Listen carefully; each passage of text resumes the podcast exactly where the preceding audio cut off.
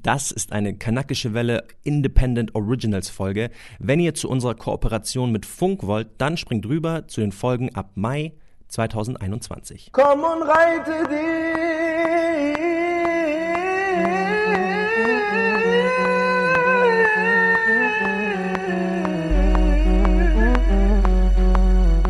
Ja, ich, ich fahre mit meinen Eltern 3600 Kilometer mit dem Auto, drei Tage von Deutschland in die Türkei. Und ich bringe dann meinem dreijährigen jüngeren Cousin Chai. Nein, Mann. Und bei mir, ich konnte nie gut genug sein. Das war eigentlich das Schlimmste für mich, dass ich so quasi, ja, du bist eigentlich perfekt, aber leider hast du das falsche Geschlecht.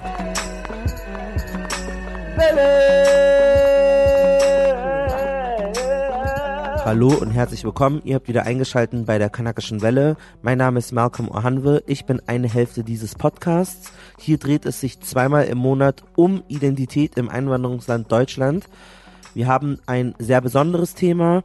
Es geht um Sexismus in kanakisch markierten Communities. Ähm, wenn ihr uns zum allerersten Mal hört, empfehle ich euch auch alle anderen Folgen zu hören. Liebe, liebe HörerInnen, wir freuen uns sehr, wenn ihr jetzt eine Bewertung schreibt für uns bei iTunes und wenn ihr uns auf Instagram, Twitter und allen anderen Social Media Plattformen folgt, macht jetzt einen Screenshot von dieser Folge oder wenn ihr sie gehört habt, teilt das in eurer Story, teilt das auf Twitter. Wir retweeten euch, wir reposten euch und freuen uns sehr über das Feedback. In dieser Folge haben wir ähm, speziell drei Frauen aus individuellen ähm, Kontexten. Das heißt, wir können natürlich nicht den Sexismus von allen Menschen abbilden, die sich als Kanakinnen und Kanaken identifizieren. Dafür sei auf jeden Fall entschuldigt. Ähm, es gibt nicht nur die eine Geschichte.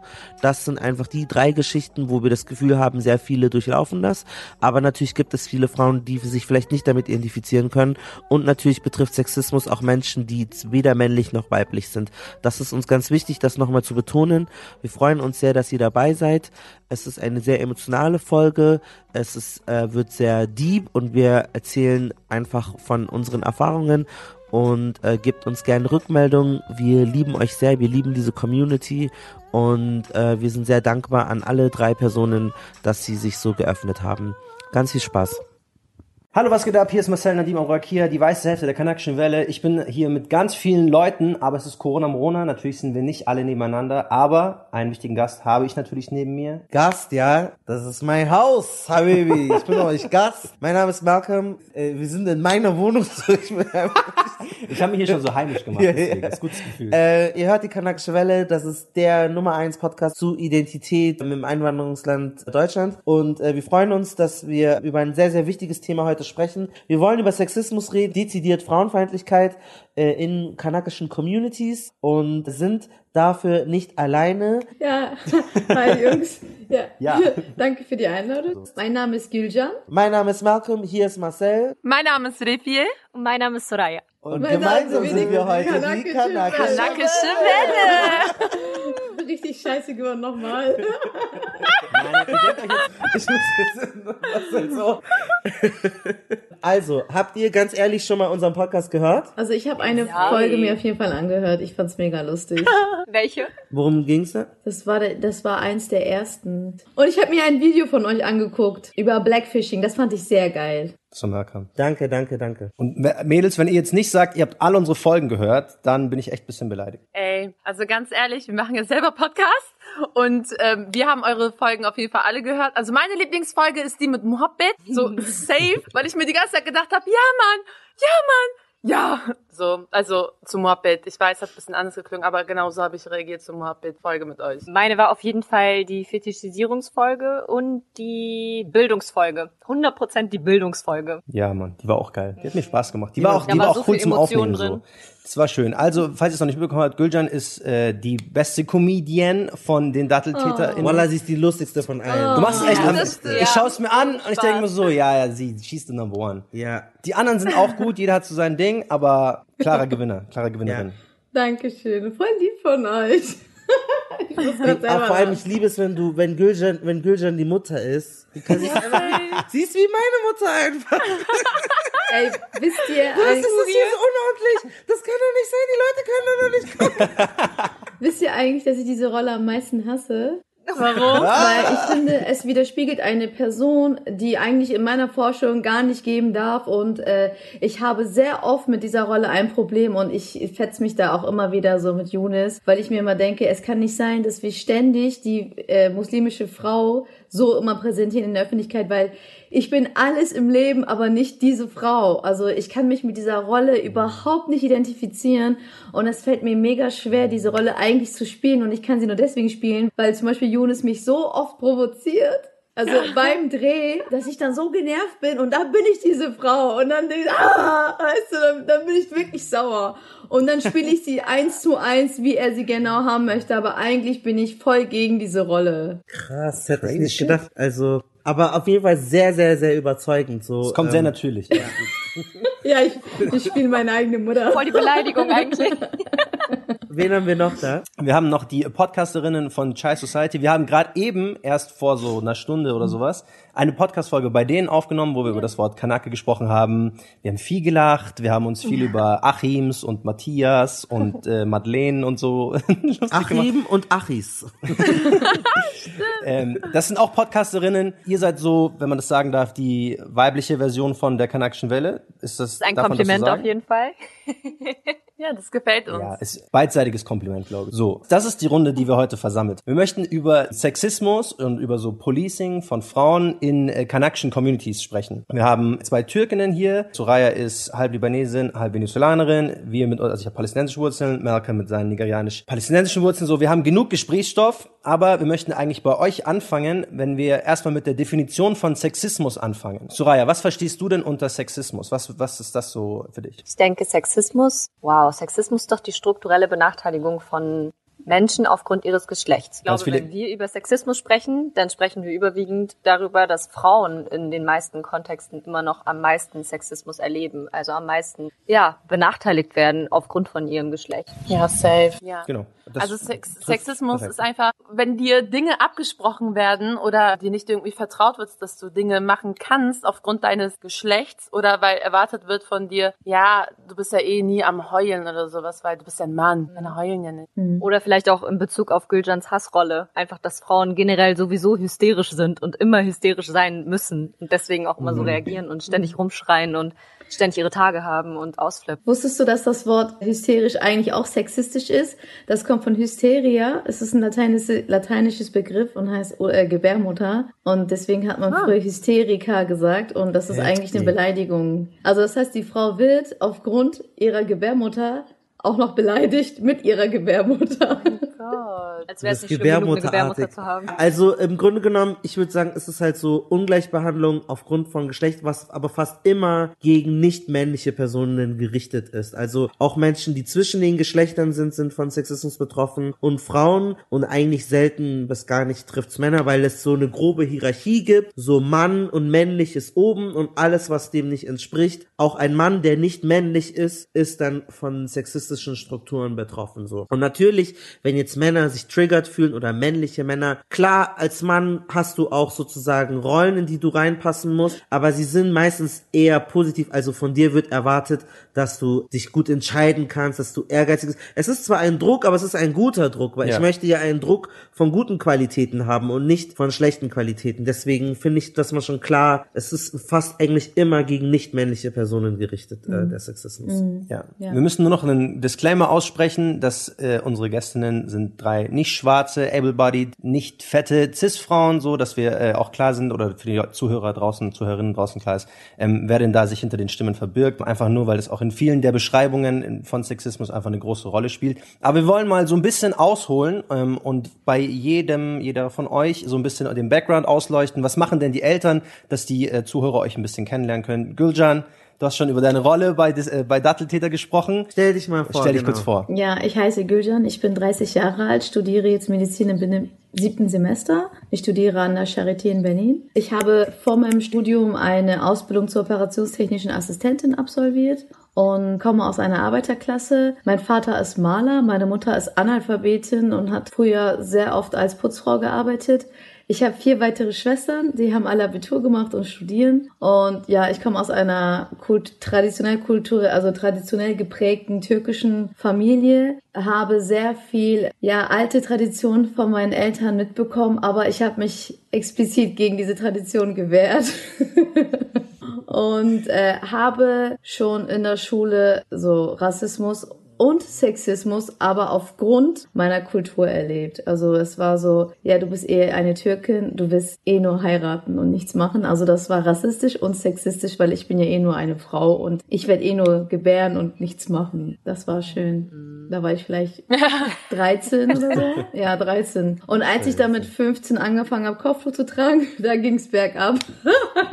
da war komplett vorbei. Ja, ich, also ich kann euch nur so viel sagen. Den schlimmsten Sexismus meines Lebens habe ich im OP von Chirurgen erlebt. Ganz, ganz schlimm, ganz übel. Also das werde ich niemals vergessen weil ich dachte immer, sexistisch sind eigentlich eher so Leute, die vielleicht nicht so eine hohe Bildung haben, aber das stimmt nicht. Das ist genau das Gegenteil. Ich glaube, je einen höheren akademischen Grad man erreicht, desto sexistischer werden die Leute teilweise auch. Und es ist völlig egal, ob du eine weiße Frau bist oder eine Frau mit dunklen Haaren bist oder ob du eine POC-Frau bist oder sonst was. Es reicht, dass du eine Frau bist. Es reicht, dass du in einer Abteilung wie die Chirurgie arbeiten möchtest. Und es gibt sowieso in der äh, Medizin so eine Hierarchie. Und wenn du noch eine Frau bist, dann lachen sie dich teilweise sogar aus, wenn du dann sagst, ja, ich möchte später auch Oberärztin werden. Dann, also dann denken sie, mhm, ist klar, geh du erstmal hier kochen. Wir werden uns ja später auf den Sexismus in der sogenannten äh, Chai Society, wie die, äh, die Mädels das sagen würden, konzentrieren. Deswegen, weil dann werden wir keinen Raum haben für die Geschichte. Magst du diese Anekdote von den Chirurgen vielleicht ganz kurz erzählen? Also was, weil das klang jetzt richtig krass. Jetzt wollen wir natürlich wissen, was da genau passiert ist. Kannst du das mal erklären, was da passiert ist? Ja, also es gab immer sehr viele. Ich habe ihr bei den Operationen immer assistiert und manchmal musste ich denen halt auch so helfen und da kam sie schon einem sehr nah. Und, und wenn ich dann so Fragen über die OP gestellt habe, dann meinten die nur, ja, das ist eh egal, das musst du eh nicht wissen, du bist ja eh nur eine OTA. Und wenn ich gesagt habe, ja, aber ich will später auch Allgemeinchirurgin werden und ich will das auch machen, dann meinten sie, ja, aber du wirst eh Kinder kriegen und du wirst das eh nicht machen, weil du bist halt eine Frau und Frauen haben halt in der Chirurgie nichts zu suchen. Und unser Chef zum Beispiel, der war extrem sexistisch. Für ihn kam es niemals in Frage, Ärztinnen, also Oberärzt, also Ärztinnen in eine oberärztliche Position reinzustecken, weil die erste Frage ist ja, wenn sie schwanger sind, dann sind sie weg. So was soll ich denn mit einer Frau, die schwanger wird? Also das hat er auch immer so gesagt. Und das hat er nicht unterstützt. Er fand es okay, dass Frauen Kinder gebären und als Ärztinnen arbeiten, aber sie haben in der Chirurgie nichts zu suchen. Dann sollen sie halt sowas werden wie, keine Ahnung, Anästhesie oder Dermatologen oder Augenarzt oder Hausarzt oder so. Also du wurdest aufgrund deines Geschlechts deklariert und du durftest dann nicht sagen, dass du Chirurg werden möchtest, weil die dachten so, nee, Du bist eine Frau, du hast, du kannst dich nicht mal durchsetzen. Das haben die halt auch gesagt. Ja, Frauen haben kein Durchsetzungsvermögen und ihr könnt nicht lange in OPs stehen und eigentlich seid ihr viel zu aufgeregt und ihr könnt halt auch nicht so hart Entscheidungen treffen und dass Frauen sehr emotional sind und dass so Tumorpatienten und ein und so weiter einem extrem so fertig machen. Das hat eigentlich gar nicht gestimmt. Und es gab Frauen in der Chirurgie, aber die waren tatsächlich wie Männer also die, die waren, da konnte man teilweise gar nicht mehr sagen, dass es eine Frau war. Aber ich habe sie verstanden. Also ich habe verstanden, warum diese Frauen am Ende so männlich waren. Also die waren richtige Manns-Vibes-Frauen oder ich weiß nicht, wie man das sagen soll. Die waren auf jeden Fall nicht mehr als Frau identifizierbar irgendwie, hatten auch keine Familie, keine Kinder, gar nichts. Also das heißt, der Sexismus hat diese Frau auch dazu getrieben, dass sie dann das wurde am Ende, was dann halt sie ausmacht sozusagen damit sie Karriere ja, machen kann. Also diese Überlebensstrategie, wie sie auch, also Leute, die ihren Namen ändern oder sowas. Natürlich gibt's ganz viele Frauen, die einfach sich burschikos geben, also das muss man auch nochmal festhalten. Aber klar, wenn du merkst, es wird belohnt, dass du dich in Anführungszeichen männlich gibst, dann kann ich mir schon vorstellen, dass manche Leute dann oder manche Frauen dann sagen, ja gut, dann muss ich halt so sein. Ich habe Enisa Amani hat das mal gesagt als Komikerin. Sie meinte, weil sie so weiblich ist, also ihre Stimme und mhm. ihre Kleider und so, wird sie nicht ernst genommen und die einzigen Frauen in Comedy, die so richtig gehypt werden oder die man respektiert, müssen eigentlich sozusagen wie Männer sein. Wenn wir jetzt in diesen Klischees denken wollen, dann musst du dich so burschikos geben, weil du sonst, wenn du als Frau mit Heels oder das ist, muss man hinterfragen, ist das überhaupt weiblich? Aber in ihrer Auffassung war das halt weiblich, hatte sie das Gefühl, äh, dann wirst du nicht respektiert, das ist wahrscheinlich ein bisschen ähnlich, dass man alles, was irgendwie Kinder kriegen oder eine höhere Stimme oder sowas, dass dir das dann als inkompetent oder nicht durchsetzungsfähig ähm, äh, ausgelegt wird. Das gibt's auch im Radio Dank- ganz viel. Also bis heute einfach noch, dass man, dass gesagt wird, es ist nicht möglich, dass Frauen eine Doppelmoderation im Radio machen, höchstens als Sidekick oder eine Moderatorin mit einem Mann als Sidekick, einfach weil es nicht klar geht, für Menschen auf Dauer so lange am Stück zwei weibliche Stimmen zu hören und dass man die auch sowieso nicht voneinander unterscheiden kann, weil ja, Frauenstimmen sind halt anstrengend fürs Ohr. Da gibt's immer noch so viele Chefredakteure, die so denken und auch Chefredakteurinnen, die selber in dieser Position sind und Frauen sind, die dann sagen, nein, es ist einfach so, es wurde jahrelang so gemacht und deswegen geht es nicht. Widerlich. Ja. Ekelig. Ganz kurz, Soraya und, und Refe, was ist zu eurem Background? Wie seid ihr aufgewachsen? Eure Eltern? Um das auch noch äh, klarzustellen. Wir haben jetzt schon mal rausgehört, ihr seid Podcaster, ihr seid Journalistinnen, ihr seid äh, Radiomacherinnen Genau. bei Bremen Next, ähm, aber so Bremen Next. Bremen Next. Positioniert euch Positioniert mal. euch kurz. Fangen wir an. Fang du an. Nein, du bist du nah. an. Okay, also ähm, ich bin Refi und ich bin als Tochter von deutsch-türkischen Einwanderern ähm, tatsächlich aufgewachsen. Also mein Vater ist zweite Generation und genau, ich bin in Bremen geboren, aufgewachsen. Also die Ecke, in der ich aufgewachsen bin, da waren halt sehr viele Kennex tatsächlich. Also sehr viele Menschen aus sehr vielen unterschiedlichen Herkunftsländern. Das war halt was sehr Schönes, weil mich das tatsächlich, weil mir das eine, so eine Seite von Deutschland gezeigt hat, dieses Multikulturelle, was ich so tatsächlich sehr, sehr liebe und sehr befürworte. Ich habe Abi gemacht, bin, also habe studiert, Kommunikations- und Medienwissenschaften und Kulturwissenschaften tatsächlich, mache gerade meinen Master. Inshallah, nach vier Jahren beende ich das auch nochmal. Und ja, genau. Und äh, also mein Vater arbeitet, ja, er ist Arbeiter, arbeitet in einer Fabrik, da macht er so, ich weiß, um ehrlich zu sein, gar nicht, was er da so richtig macht. er ist Kranfahrer auf jeden Fall in dieser Fabrik, Er aber fragt mich nicht.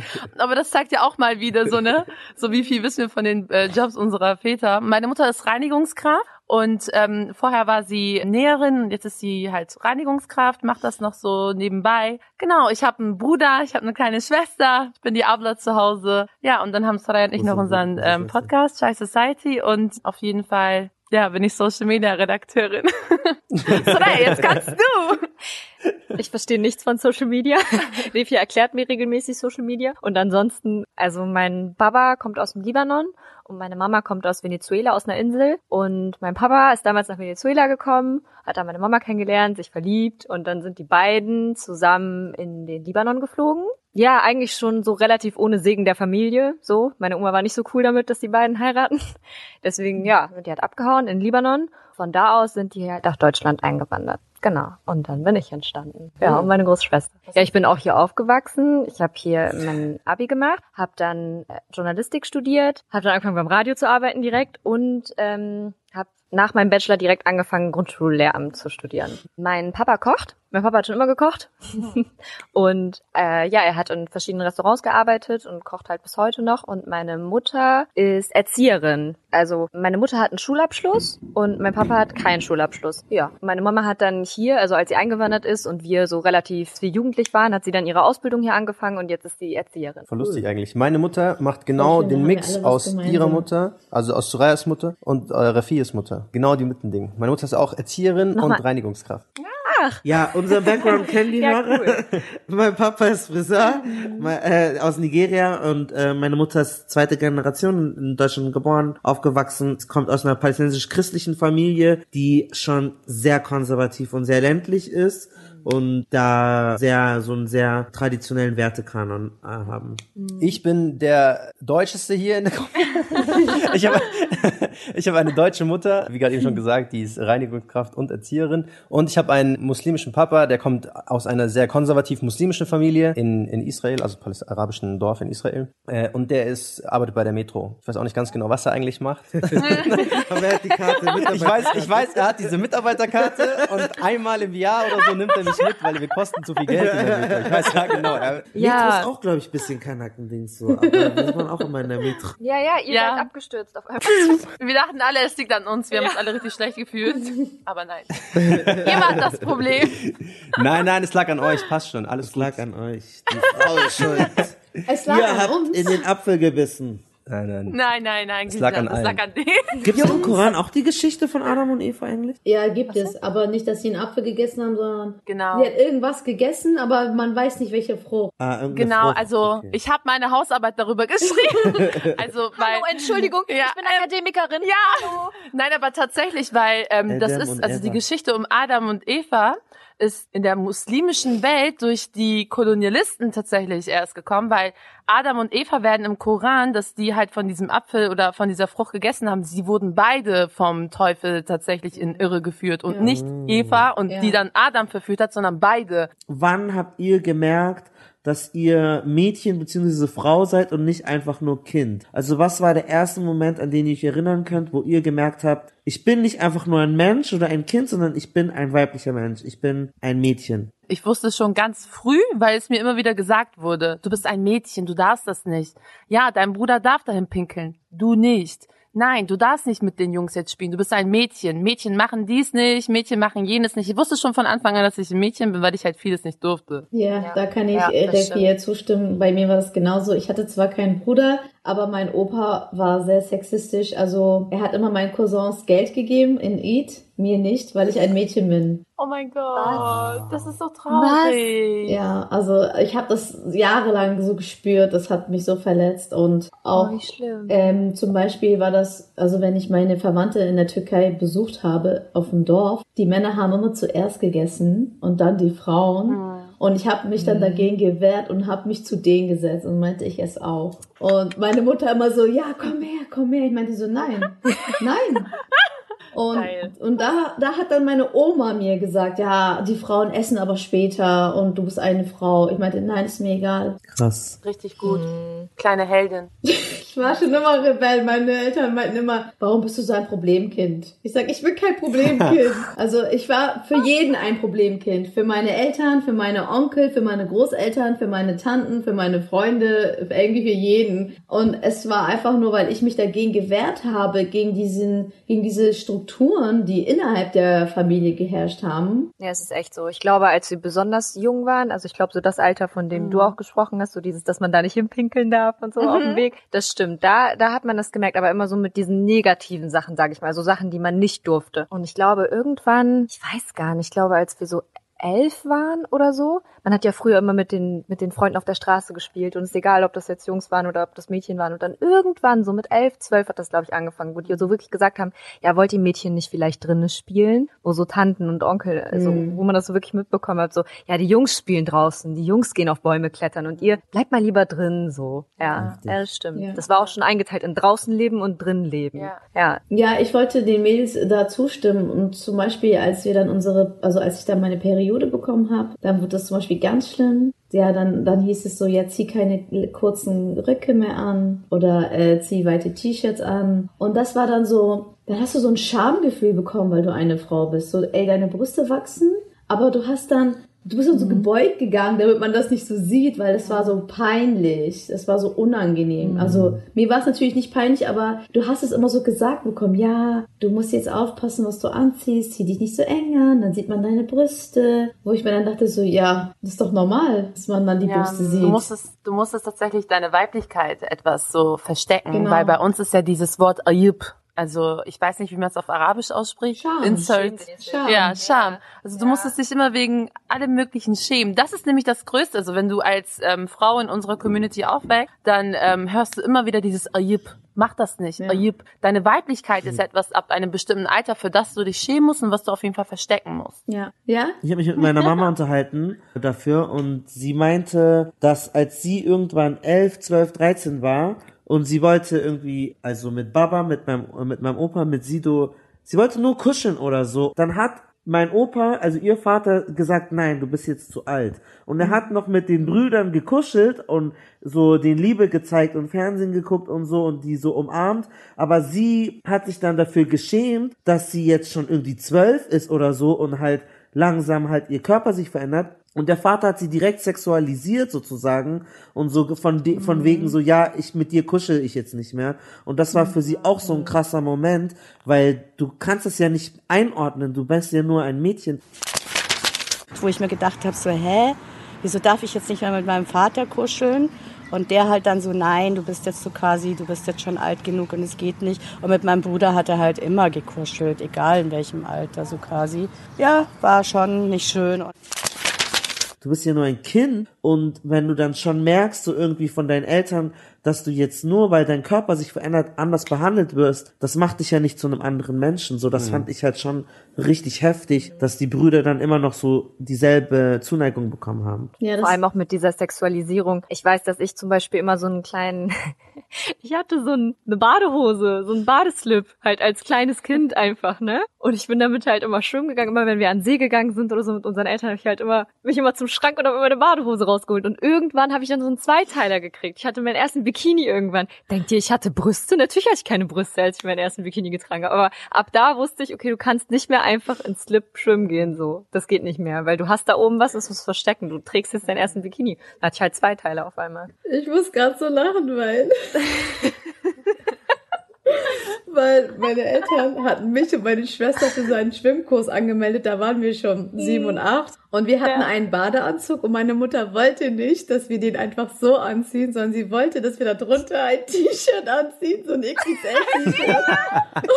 Und eine Leggings locker, oder? Wir mussten ein T-Shirt unter unserem Badeanzug anziehen und mussten dann damit von den anderen Leuten schwimmen. Und dann kam so ein Kind und meinte dann zu uns, warum schwimmt ihr mit Klamotten?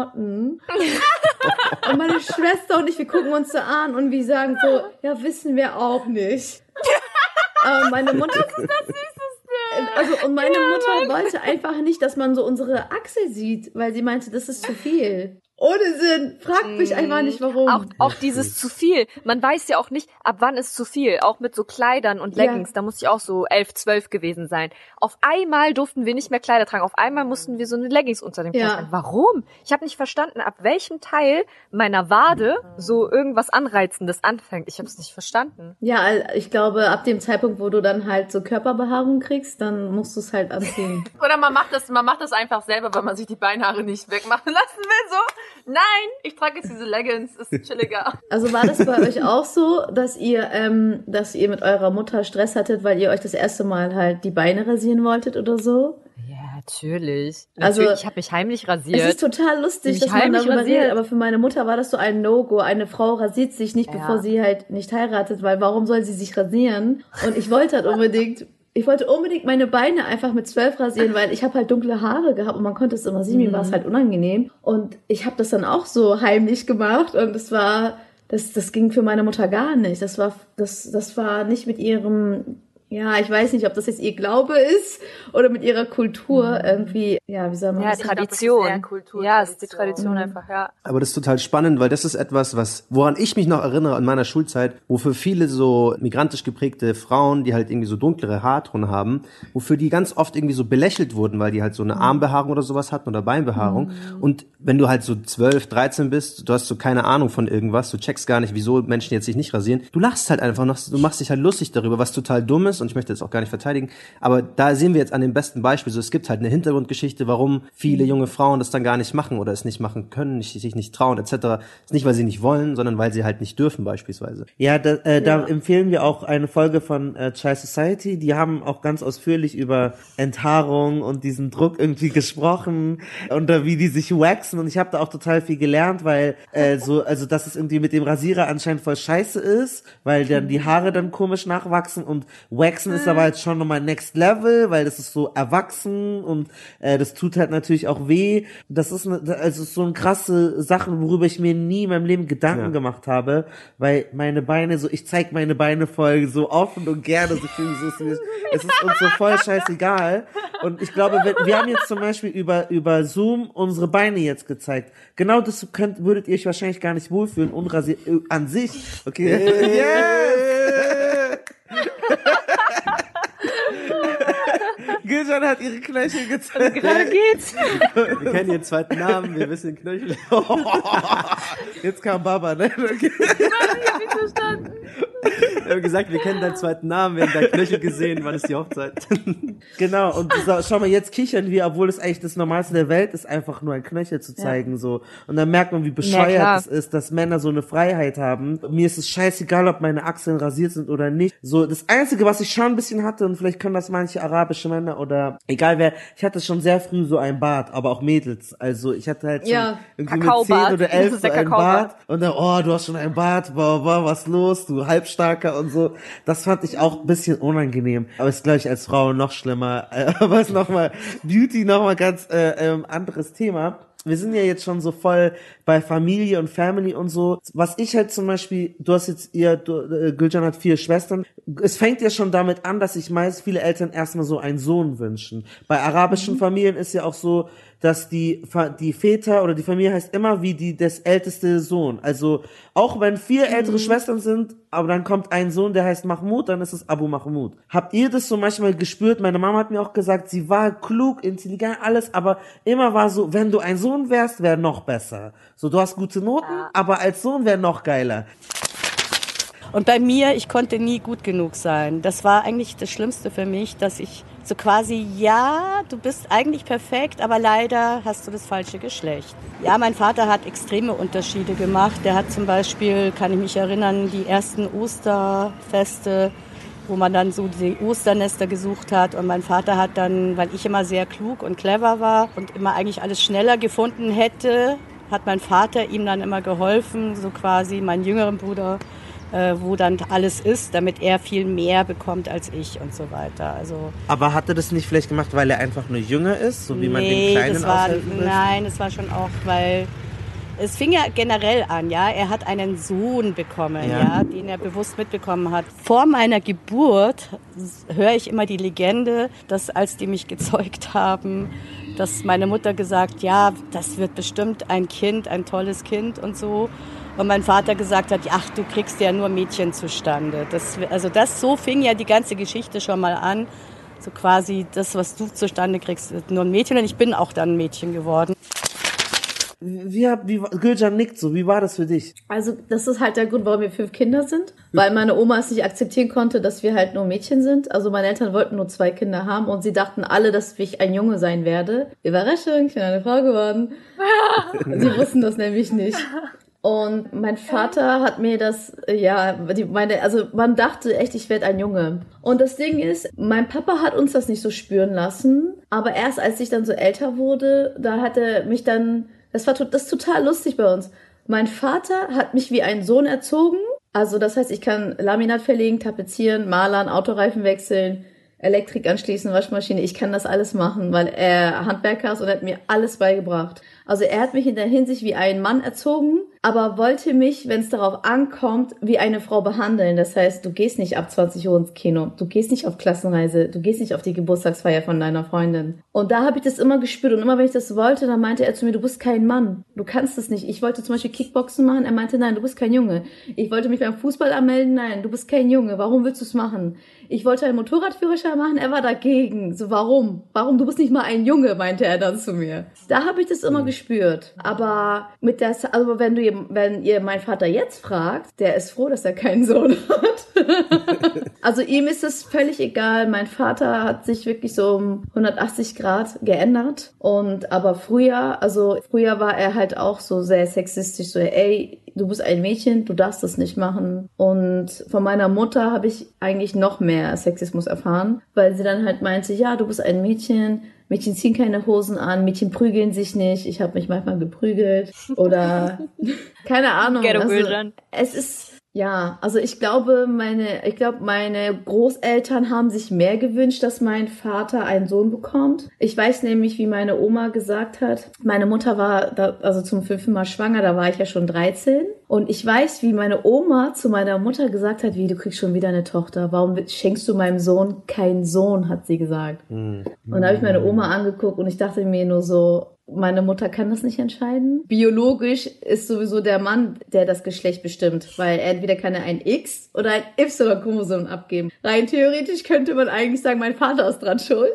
Rein theoretisch ist, Ist so. so. Also der Mann, die, wenn die Frau ihren Chromosom abgibt, sie kann immer nur X abgeben. Das Ja, heißt, eine ja. Frau kann immer Ja. nur ein Mädchen auf die Welt bringen. So rein theoretisch ist mein Ja, Vater ja. eigentlich dran schuld, dass wir nur Mädchen sind. Aber nichtsdestotrotz, statt zu sagen, ey, wir sind dankbar, dass unsere Enkelkinder gesund sind, nein, wir haben nur Töchter von dir bekommen, hieß es dann so von, von meiner Oma. Da hat sie meine Mutter echt fertig gemacht. Voll hart. Ja, leider. Society. Ihr habt doch auch ein, Refi, du hast einen Bruder? Ja, ich habe einen Bruder. Wie war das bei dir in der Familie? War, hat er, hat er Vorzüge genossen als Sohn oder ging Auf das? jeden Fall. Also, dass ich meinen Bruder hatte in meiner Familie, ist eigentlich der Grund, warum ich Feministin bin.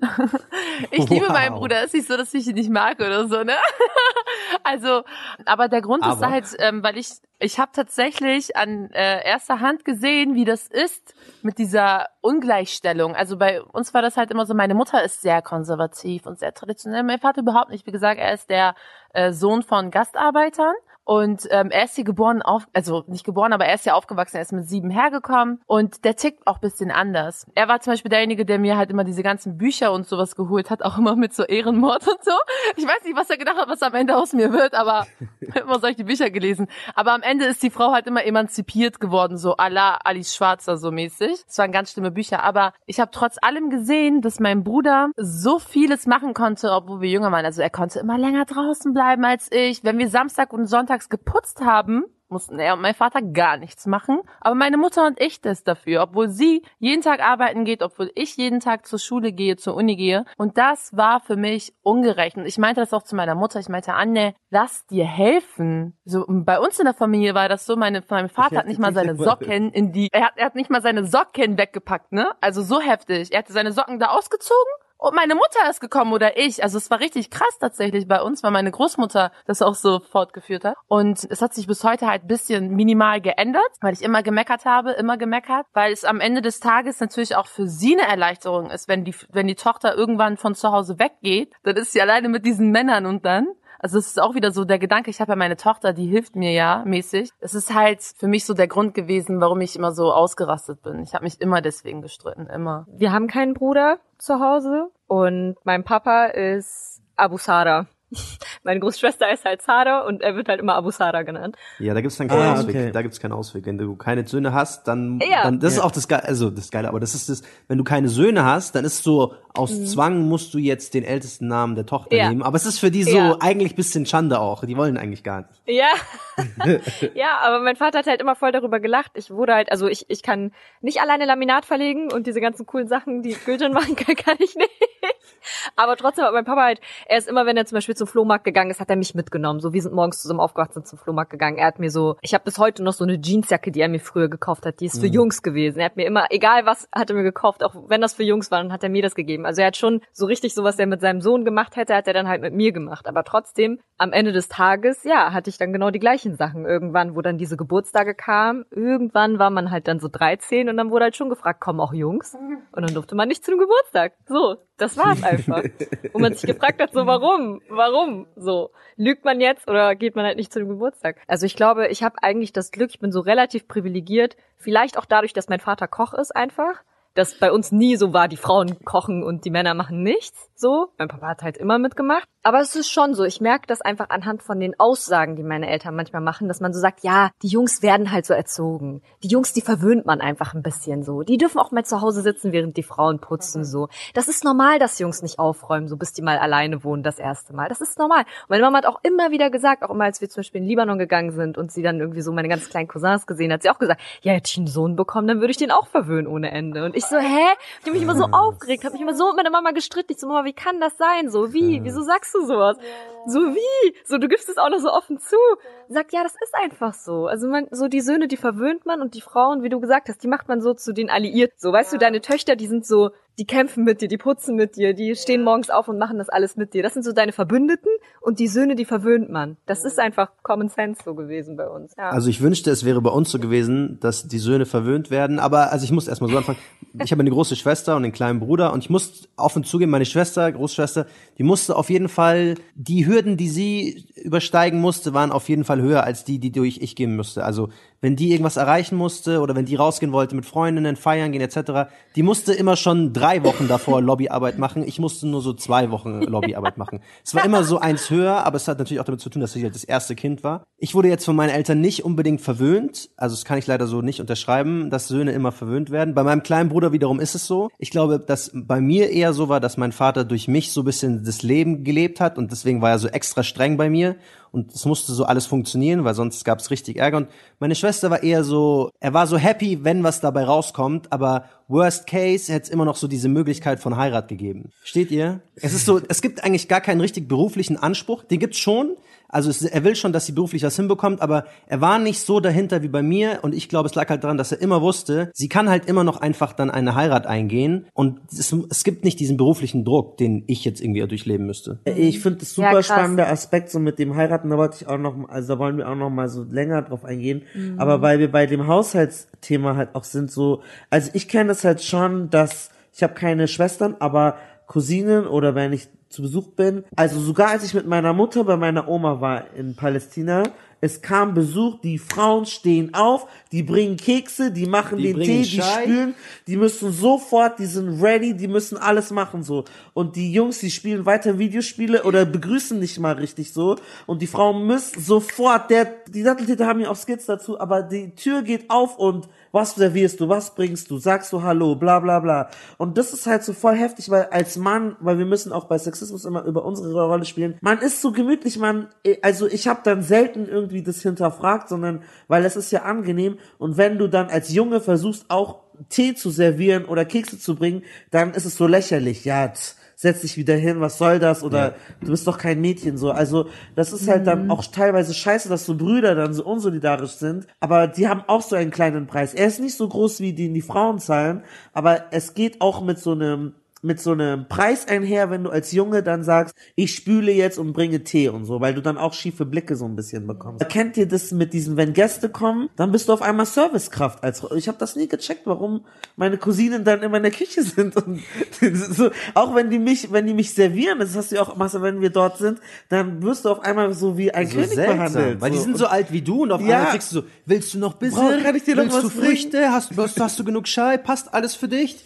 Tamar, ich komme in fünf ist Minuten noch richtig mal. Es ist so seltsam, es ist komplett seltsam. Ich finde das so schön, dass du das aufgreifst, weil aus dieser Perspektive habe ich das noch nie gesehen. Weil ich war nämlich immer diejenige, also wenn es hieß, wir fahren in den Urlaub, da sind wir in die Türkei gefahren und ich hab's gehasst, weil ich wusste, ich muss von morgens bis abends Tee bringen, die ganzen scheiß Gläser waschen, jeden immer Hallo Salam sagen und ständig Baklava und die Türken hatten immer so ein ganz kleinen äh, Teeglas, ne? Und alle zwei Minuten musstest du in die Küche Pause und Tee auffüllen. Und irgendwann habe ich dann diesen, diese Teekanne genommen, habe das dann dahingestellt und ich meinte, ich habe jetzt Urlaub und ich bin einfach gegangen. Und das war so. Das, das, Das hast du überlebt? Ich, ja, meine Mutter hat mich zur Sau gemacht. Aber, du, bist, du bist meine persönliche Heldin gerade. also, also ich bin ausgerastet. Also meine Onkel und so, die verstanden ja kein Deutsch. Ich habe meinen Vater angeschrien. Ich meinte, was soll das? Warum verarschst du mich? Du willst mich hier in den Urlaub bringen. Ich bin nicht mehr deine Putzfrau. Bring doch deinen scheiß Tee selber. Ich hab dir, ich hab euch nicht gesagt, dass ihr diesen scheiß Besuch hierher einladen sollt. Mein Vater, der guckte mich die ganze Zeit so an. Und ich meinte, Papa, ihr könnt mich mal, ich gehe jetzt.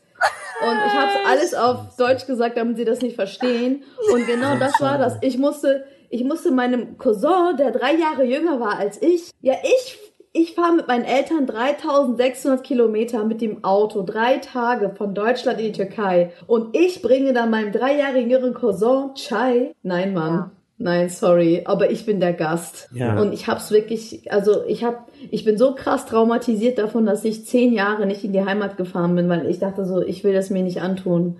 Also dieses Das Urlaub so machen, ja was für ein Urlaub. Meine Ähm, Cousinen also, hassen es auch, nach Palästina zu fahren. Also du bist auf jeden Fall meine Heldin dafür, dass du eine Sache gemacht hast, die ich mir sehr, sehr oft gedacht habe, die ich machen möchte.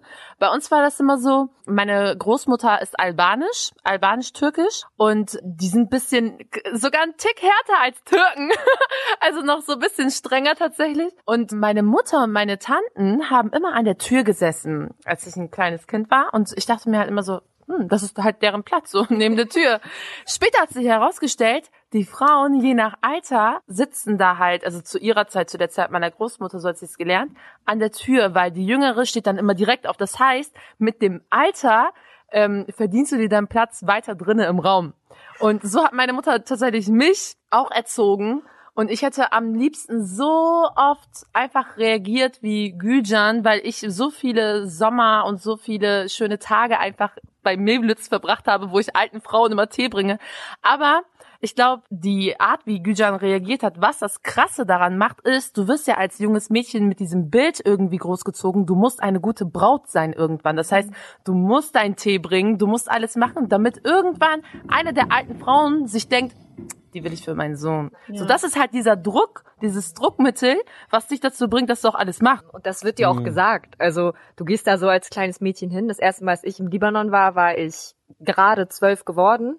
Und du kriegst halt von allen Ecken immer gesagt, oh, aus dir wird eine schöne Braut. Oh, aus dir wird eine richtig gute Braut. Egal was du sagst, so, du sprichst einfach nur lieb zu den Leuten und bist direkt so, oh, das wird eine tolle Braut irgendwann. Und das ist so ein Spruch, weißt du, den nimmst du auf und denkst so, du denkst gar nicht so darüber nach, dass du jetzt morgen zwangsverheiratet wirst. So wird sowieso mhm. nicht passieren. Aber so, mhm. du verinnerlichst das einfach. Und jetzt im Nachhinein ich so drüber nach und denk, Alter, so, keiner kommt zu dir und sagt so, oh, du bist schlau und aus dir wird bestimmt mal irgendwie Neurowissenschaftlerin oder so. Im Gegenteil, als dann so klar wurde, okay, ich gehe so Richtung Abi und was, mhm. was, was passiert so, was mache ich? Gehe ich danach studieren, mache ich eine Ausbildung? Mhm. Und dann klar wurde, dass ich studieren gehe, war direkt so, ah, das ist mein Vater. Mein Vater hat das voll unterstützt, aber er hat von meinen Onkeln und von, von, meinen Tanten und so schon so Sprüche bekommen, von wegen, willst du die nicht erstmal unter die Haube bringen, bevor die jetzt auch noch anfängt zu studieren? Mhm. So, bevor die anfängt ja. zu fliegen, mäßig. So, und solche Sprüche kriegst du halt. Ich glaube, was ganz wichtig dabei ist, auch äh, dazu sagen, ist, dass es nicht nur was so kanakische Communities betrifft, sondern es ist so patriarchale, patriarchale Gesellschaften ja. einfach. Also zum Beispiel bei ja. meiner Mama, die kam vom deutschen, bayerischen Land. Mhm. Da hat der Vater gesagt, du brauchst eigentlich gar nicht zur Schule gehen, weil du wirst einfach Anfang 20 heiraten. So, was willst du überhaupt mit einer mhm. Ausbildung? Es bringt gar nichts für dich. Es ist so vergeudete Zeit eigentlich. Mach lieber so Hausfrauenausbildung, lern bügeln, lern kochen du vergeudest deine Zeit nur in der Schule. So, ich glaube, das ist ganz wichtig dazu zu sagen. Ja. Und die zweite Sache ist, wo auch wir Männer uns quasi Voll. hinterfragen müssen, weil das so das mit dem einhergeht, dass Frauen in unseren, also Connection Communities immer so auf das Äußere reduziert werden. So, sie ist hübsch, sie wird mal eine tolle Frau werden, oh, die Kinder werden so schön mit der, d -d -d -d. Und Männer haben das eigentlich nicht, die werden nicht auf ihr, also vielleicht schon ab und zu, aber die werden nicht auf ihr Äußeres reduziert, sondern es ist so, ja, oh, der ist stark, oh, schau, wie groß er ist, schau, wie, wie, wie gut er in der Schule ist, so. Es ist aber nie eigentlich so dieses aufs Äußere reduziert ja. werden, sondern es geht eigentlich primär bei Männern darum, okay, er ist leistungsfähig und bei Frauen darum, oh, Hauptsache sie ist schön. Und das habe ich auch gemerkt, zum Beispiel, als die, ähm, als meine arabischen Cousins geheiratet haben, ging es nie darum, ist die Braut jetzt eine nette Braut, hat die eine gute Familie, so sicherlich auch, aber es war so, ist sie schön. Das ist die Hauptsache, ist sie schön. Mhm.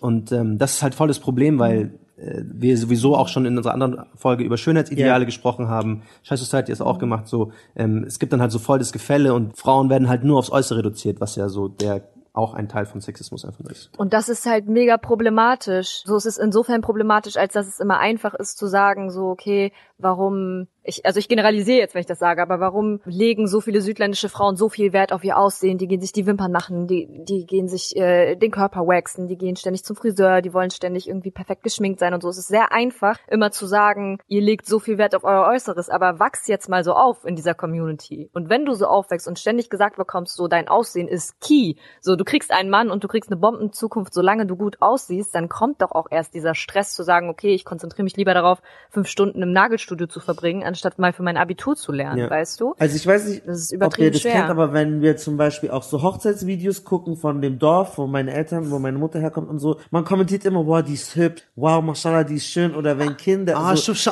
schau, wie ja, schöne Haare sie hat. Ja, auch bei Kindern schon, boah, du bist eine schöne, eine Schönheit, meine Prinzessin und so, ich höre manchmal so, manchmal sagt mir eine, ja, du schöner Mann oder so, aber nicht so oft. Man ja. fragt eher, was ist dein Job? Aber bei Mädchen wird ganz früh schon kommentiert, wie hübsch die ist und ich selber mache mal teilweise mit. Also man, man, man es ist so normal, man sagt so, ja, die ist nicht so hübsch, oh, ihre Nase, oh, ihre Locken, da, da, da. Und das ist so ganz normal, dass man die Schönheit von einer Frau die ganze Zeit kommentiert, als sei das so wichtig, als würde das eine große Rolle spielen.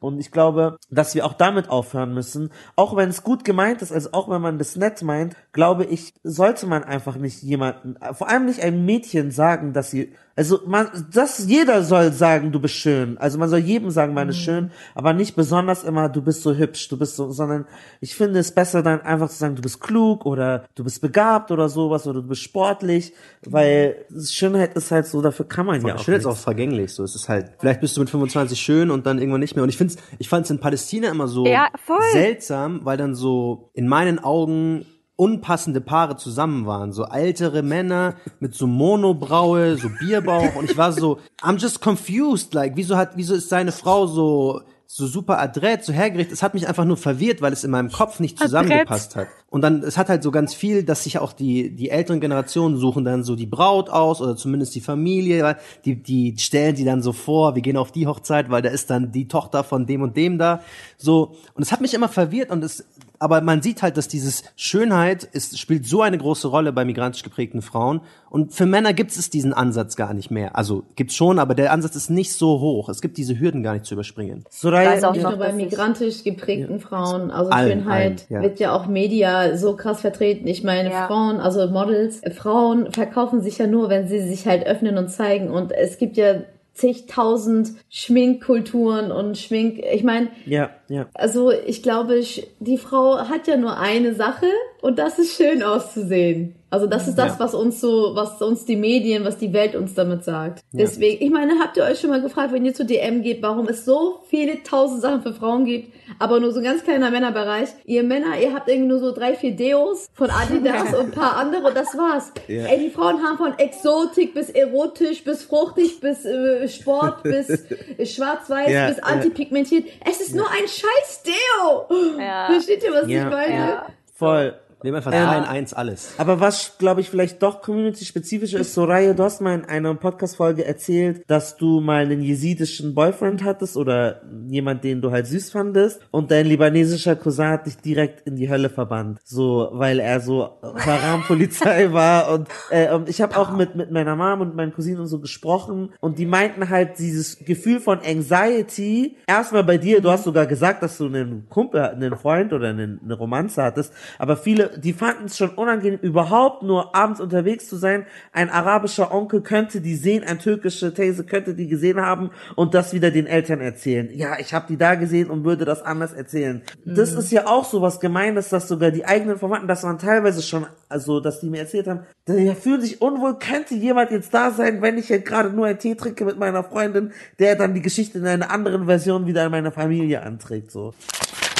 Als Jugendliche diese Paranoia, jemand könnte mich sehen, wie ich gerade unterwegs bin und im Kino bin oder sowas und er könnte das Ja, ja, Papa genau, sagen. genau, genau. Was ist das überhaupt für ein Gefühl, so zu leben, dass du denkst, alles, was du machst, ist falsch und könnte an deine Eltern getragen werden? Naja, das, also, das ist kein schönes Gefühl, weil man immer so denkt, man ist nicht richtig, ja, man hält sich nicht an diese Regeln, sage ich jetzt mal, ja. Man hat immer so das Gefühl, man, man macht, man begeht eine Sünde oder sowas, obwohl man gar nichts macht, obwohl man nur im Café sitzt mit einer Freundin und vielleicht da auch ein paar Jungs da sitzen, aber alles ganz harmlos ist. Aber wenn dich dann jemand sieht, dass du dann denkst, so hups, äh, was könnte der jetzt weiter vertragen, ja. Ist es sogar mal passiert, dass jemand gesagt hat, Sausan war da und da? Ich glaube schon, ja. Das gab's auch schon. und ja. wer, was sind das für Leute? Irgendwelche? Für irgendwelche entfernten Verwandten, ja. Die auch in München ja. gelebt Ja, haben. genau. Ja, das ist ein Problem. Natürlich ist es ein Problem, vor allem wenn du halt, also ich glaube, damals war ich in einem ganz anderen Film. Damals habe ich überhaupt gar nicht erst daran gedacht, so, ey, wenn ich jetzt ein Junge wäre und ich würde eine jesidische Frau daten, dann wäre das Problem gar nicht mal so schlimm. Okay, dann werde ich erwischt, kriege vielleicht einen Einlauf, warum ich mir gerade diese Frau ausgesucht habe, aber sonst passiert halt nichts. Aber diese Angst, die kann man sich einfach gar nicht vorstellen, dass man überhaupt unterwegs ist und mit einem Typen. Und ich glaube, was dann noch viel schlimmer ist, ist nicht nur die Angst, die du hast, so, oh mein Gott, vielleicht erwischt mich jemand oder vielleicht versteht das hier jetzt jemand falsch, was hier passiert, sondern dass dann auch der Typ, also in meinem Fall war es halt ein Typ, auch mega genervt ist. Und das ist so das Schlimmste, was dir passieren kann. So, du bist das erste Mal so, sagen wir mal, verknallt, du bist das erste Mal so einigermaßen verliebt, so, entdeckst dich selber, entdeckst die Liebe und kriegst von der anderen Seite nur ein, oh, wie anstrengend ist das mit dir? Wie nervig ist das mit dir? Ich muss mich immer mit dir um solche, um solchen Uhrzeiten treffen und in solchen Orten mit dir treffen, so, als wärst du das Problem, weißt du? Und du selber versuchst einfach diesen Unabhängigkeitskrieg zu kämpfen, aber musst halt auch so langsam, langsam machen. Du kannst ja nicht von heute auf morgen deine Sachen packen mit 16 und sagen, ich brenne jetzt hier mit meinem, mit meinem ersten Freund durch, sondern du machst halt langsam, langsam. Und mit diesen Bedingungen, die damit halt einhergehen, wenn du jemanden datest, der aus so einem, sagen wir jetzt mal, traditionelleren Kulturkreis kommt. Und das ist einfach das Schlimmste. Wenn du auch das Gefühl hast, du wirst von der, sagen wir mal, von der Person, die du liebst oder magst, auch gar nicht so richtig unterstützt. Du fühlst dich halt einsam as fuck. Refi, du bist Ja. ja. du bist ja einmal in einem Cabrio unten in diesen Fußbereich reingerutscht, weil du nicht, Ja. weil du von niemandem gesehen werden wolltest mit deinem Boyfriend. Yes. Erzähl mal, wie war die Also, die Geschichte war so, ich habe einen senegalesischen Ex-Freund und dazu Sie kommt ja auch noch mal, ähm, ja, das ist es ja auch, ne? Ich hatte schon mal einen Freund, also ich bin komplett schon unten durch. Haram Aleke? Ähm, Aramometer ist gerade so ding, ding, ding. Auf jeden Fall, ähm, also zu dem Punkt, dass es ein Typ ist, mit dem ich gesehen werden konnte, kommt ja auch noch mal der Rassismus, dass er schwarz ist. Also da waren halt so Doppelsachen. Dann saß ich halt in diesem Cabrio und er hat das einfach nicht verstanden, dass er mich nicht von zu Hause abholen kann. Und er wollte unbedingt mit mir fahren. Ich habe mir extra, das Ding ist, es können sich halt viele nicht ähm, denken, aber ich habe mir Tage vorher einen Plan überlegt, um wie viel Uhr er das machen kann, wo die meisten meiner Onkel vielleicht arbeiten sind und mein Vater auch, damit auf der Straße so wenig wie möglich. Und es war hoch, es war nicht Hochsommer, es war so Frühling. Und ich habe geschwitzt in diesem Cabrio, weil ich mir dachte, ey, wenn dich irgendjemand sieht, Alter, was machst du dann? So, wie willst du das erklären? Willst du deinen Eltern erklären? Da kommt erstmal weil diese Leute sind ja auch noch so, so widerlich, dass sie mitten im türkischen Café zu deinem Vater gehen und sagen, ich habe deine Tochter gesehen mit einem Typen. Mir ist das scheißegal. Damals war es mir aber nicht scheißegal. Ich war jünger und ich weiß ja, dass meinem Vater das sehr wichtig ist. Und weil wir unsere Eltern lieben, ist es uns wichtig, dass unsere Eltern vielleicht sowas nicht hören, weil es gibt auch viele Leute, die sagen so, "Mm, unemanzipiert seid ihr, scheiß doch drauf. Nein, wir lieben unsere Eltern. Und Das ist das Ding. Wir sind nicht unemanzipiert, sondern wir denken uns nur, ich will nicht, dass mein Vater diesen Moment hatte, weil ich weiß, es bricht ihm das Herz. Er hat diesen Moment gehabt, aber erst später leider. Das war halt so der Moment. Also er hat nicht verstanden, ich saß in diesem Cabrio und hab tatsächlich einfach diese fucking Angst gehabt. Also das war so heftigste, was, was ich tatsächlich bisher erlebt habe. Gülcan, du nickst sehr viel. Ja, weil ich kann das alles nachvollziehen, was sie da gesagt hat. Aber ich hatte auch, also ich hatte auch oft solche Fälle, aber bei mir war das eher genau das Gegenteil. Ich war immer so gechillt und die äh, Leute hatten immer Angst. Die Leute. Also ich hatte mal einen Freund, mh, er war kein Muslim, das war schon mal so ein, okay, ich komme direkt in die Hölle. Er war der toleranteste Mensch in meinem Leben, jetzt mal so nebenbei, ne? Erwähnt. Ich muss sagen, er war wirklich so einer der besten Männer, die mir je in meinem Leben begegnet sind. Ich habe nie verstanden, warum er so viel Verständnis für mich hatte. Bei mir war es genau das Gegenteil. Ich war so einer, mir war es voll scheißegal, ob mich irgendjemand sieht, weil ich dachte mir, ach komm, wer sieht mich denn? Und es war auch so, mich hat, ich war so gechillt und mich, ich wurde noch nie erwischt von niemandem, weil ich bin immer zu Orten gegangen, wo nur Deutsche hingehen, ja. so Reeperbahn. Und deswegen studiert sie Medizin und wir nicht. Das ist der Grund. Also nein, um Gottes Willen. Ähm, nein, nein, nein. Aber wisst ihr, was mich zum Beispiel immer genervt hat? Wenn du ein Junge warst und eine Freundin hattest, dann war das so, yeah, man, ein richtiger Junge, yeah, ne? Aber wehe, du hast als Mädchen einen Freund. Dann warst du so richtig dran. Dann war, dann war für dich klar, okay, du bist tot. Und diese Angst hatte ich zum Beispiel halt nicht, weil ich mir dachte, ja, was soll denn schon passieren? Ich krieg vielleicht nur Schläge und das war's.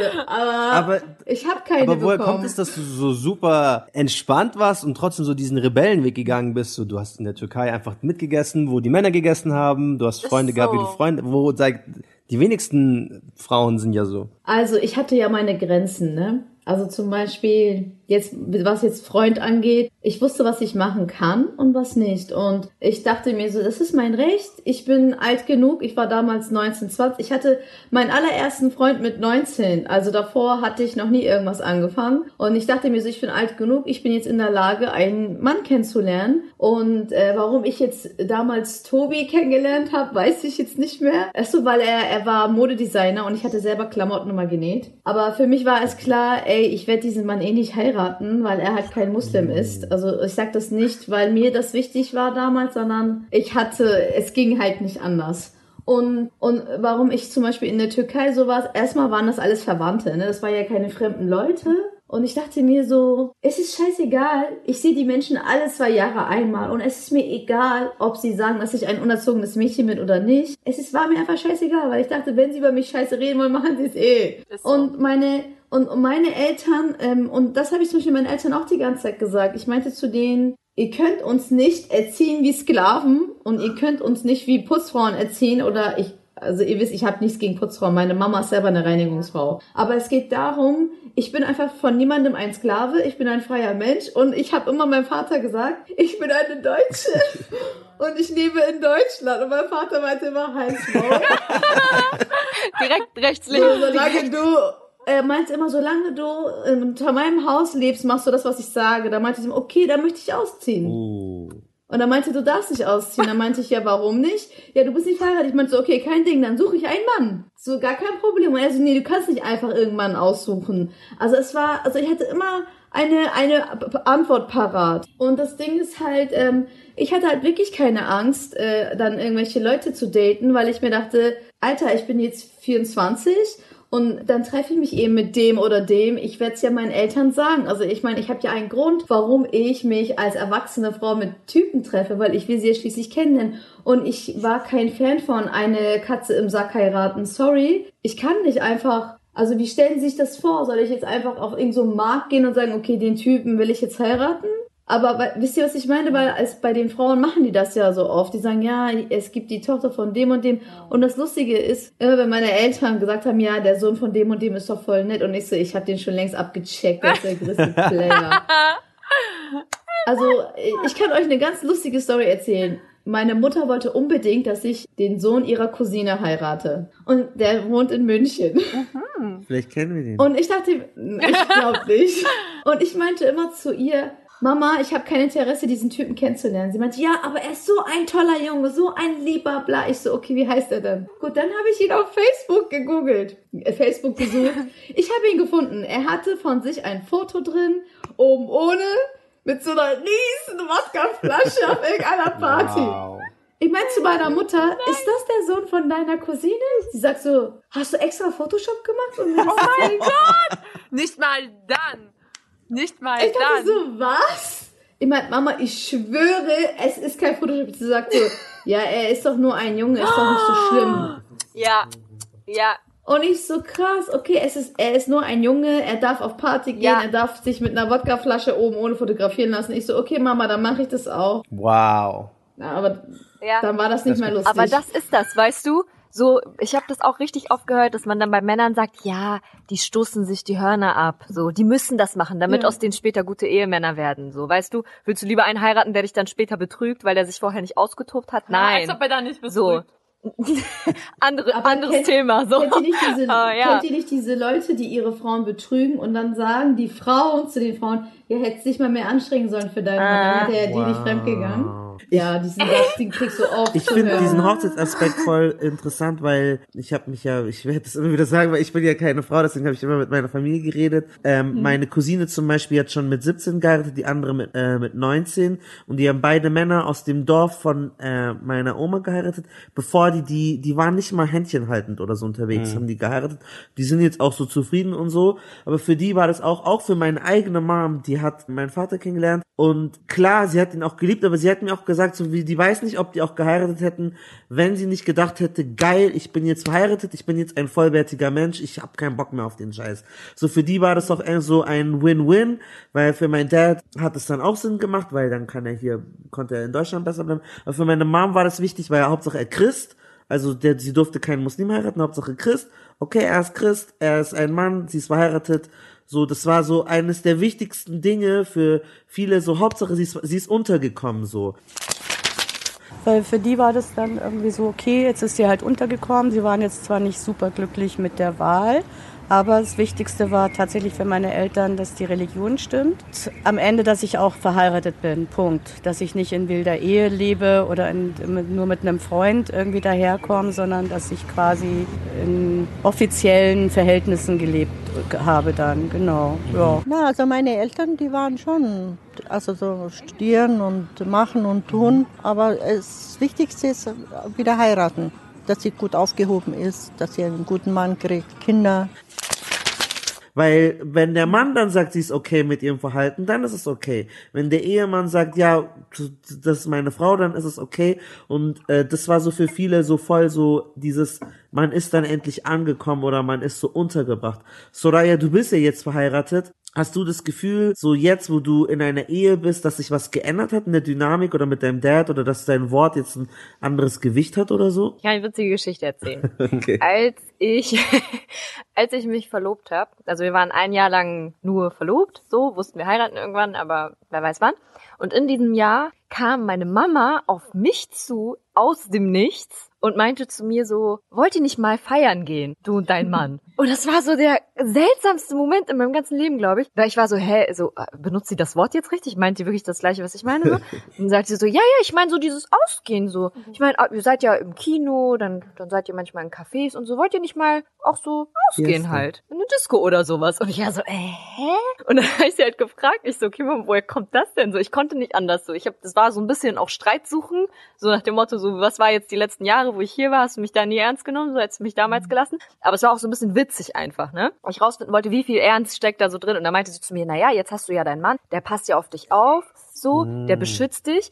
So, warum, wenn nicht jetzt, wann dann? Ihr seid jung, so, ihr seid in diesem Alter, dann geht doch raus, so geht die Welt entdecken. Und dann, ich war so sauer, ich war so wütend, ich habe für eine kleine Millisekunde sogar überlegt, nicht zu heiraten, weil ich so sauer war, weil ich überlegt habe, so wie kann das denn sein? Aber ich habe schon gemerkt in in so vielen Momenten, dass meine Eltern einfach sich jetzt so nicht mehr so viel Sorgen machen. Vorher war ich halt so klein und verletzlich und jetzt habe ich halt einen Mann, der auf mich aufpasst. Mittlerweile, nach zwei Jahren Ehe, wissen die ganz genau, dass ich eigentlich auf ihn aufpasse. Aber so, so, ich weiß nicht, also so diese Sorge ist dann halt weggegangen. Es war so eine süße, liebe Art und Weise, aber es ist natürlich trotzdem am Ende des Tages Bullshit. Ja. Ja. Ja, also aus, ich kenne es aus Palästina auch so sehr, dass es dieses Bild gibt, dass die Männer auf die Frauen aufpassen müssen, weil Frauen nicht auf sich selbst Acht geben können und die sind so in der Opferrolle in allen Fällen, wo sie hingehen. Die wissen gar nicht genau, ob sie die Sachen richtig machen können. Zum Beispiel haben wir auch von meiner Schwester, sollen wir es einfach abspielen, ähm, so eine Geschichte. Da war meine Schwester, ich glaube nach dem Studium oder mitten im Studium, im Bachelor, war sie bei uns in Palästina im Dorf und eine äh, Freundin aus Deutschland ist mit ihr mitgekommen. Und die hatten irgendwie so fünf Tage, wo sie dann so rumreisen konnten. Und dann wollte sie einmal mit ihrer Freundin dann in nach Haifa, das ist so eine größere Stadt in, in Nordisrael. Und dann hat einer meiner, also der jüngste Onkel, der Harami-Onkel, hat dann so gesagt, so nein, ihr wart doch gestern schon draußen, ihr könnt jetzt nicht schon wieder rausgehen und auch noch alleine als Frauen. Nein, nein, das geht auf keinen Fall, weil sonst waren die halt immer mit Verwandten unterwegs und dann ist so okay. Aber der hat es so für gar nicht gut geheißen. Und wir können mal schauen, ob wir das jetzt zu euch rüberspielen können, was sie sich dabei gedacht hat. Vormunde zu werden, weil ich das aus Deutschland einfach nicht gewohnt war. Und es ist auch unbestreitbar, dass diese Konversation zwischen meinem Onkel in dieser Form so nicht stattgefunden hätte, wenn ich zum Beispiel ein Mann gewesen wäre. Es ist auch unbestreitbar, dass Policing von Frauen und auch leider gerade Sexismus halt ein Thema sind und es auch eben wichtig ist, darüber zu sprechen. Gleichzeitig ist es aber so, dass in diesem Zusammenhang zum Beispiel die Situation eigentlich viel komplexer war, als man auf den ersten Blick denken könnte.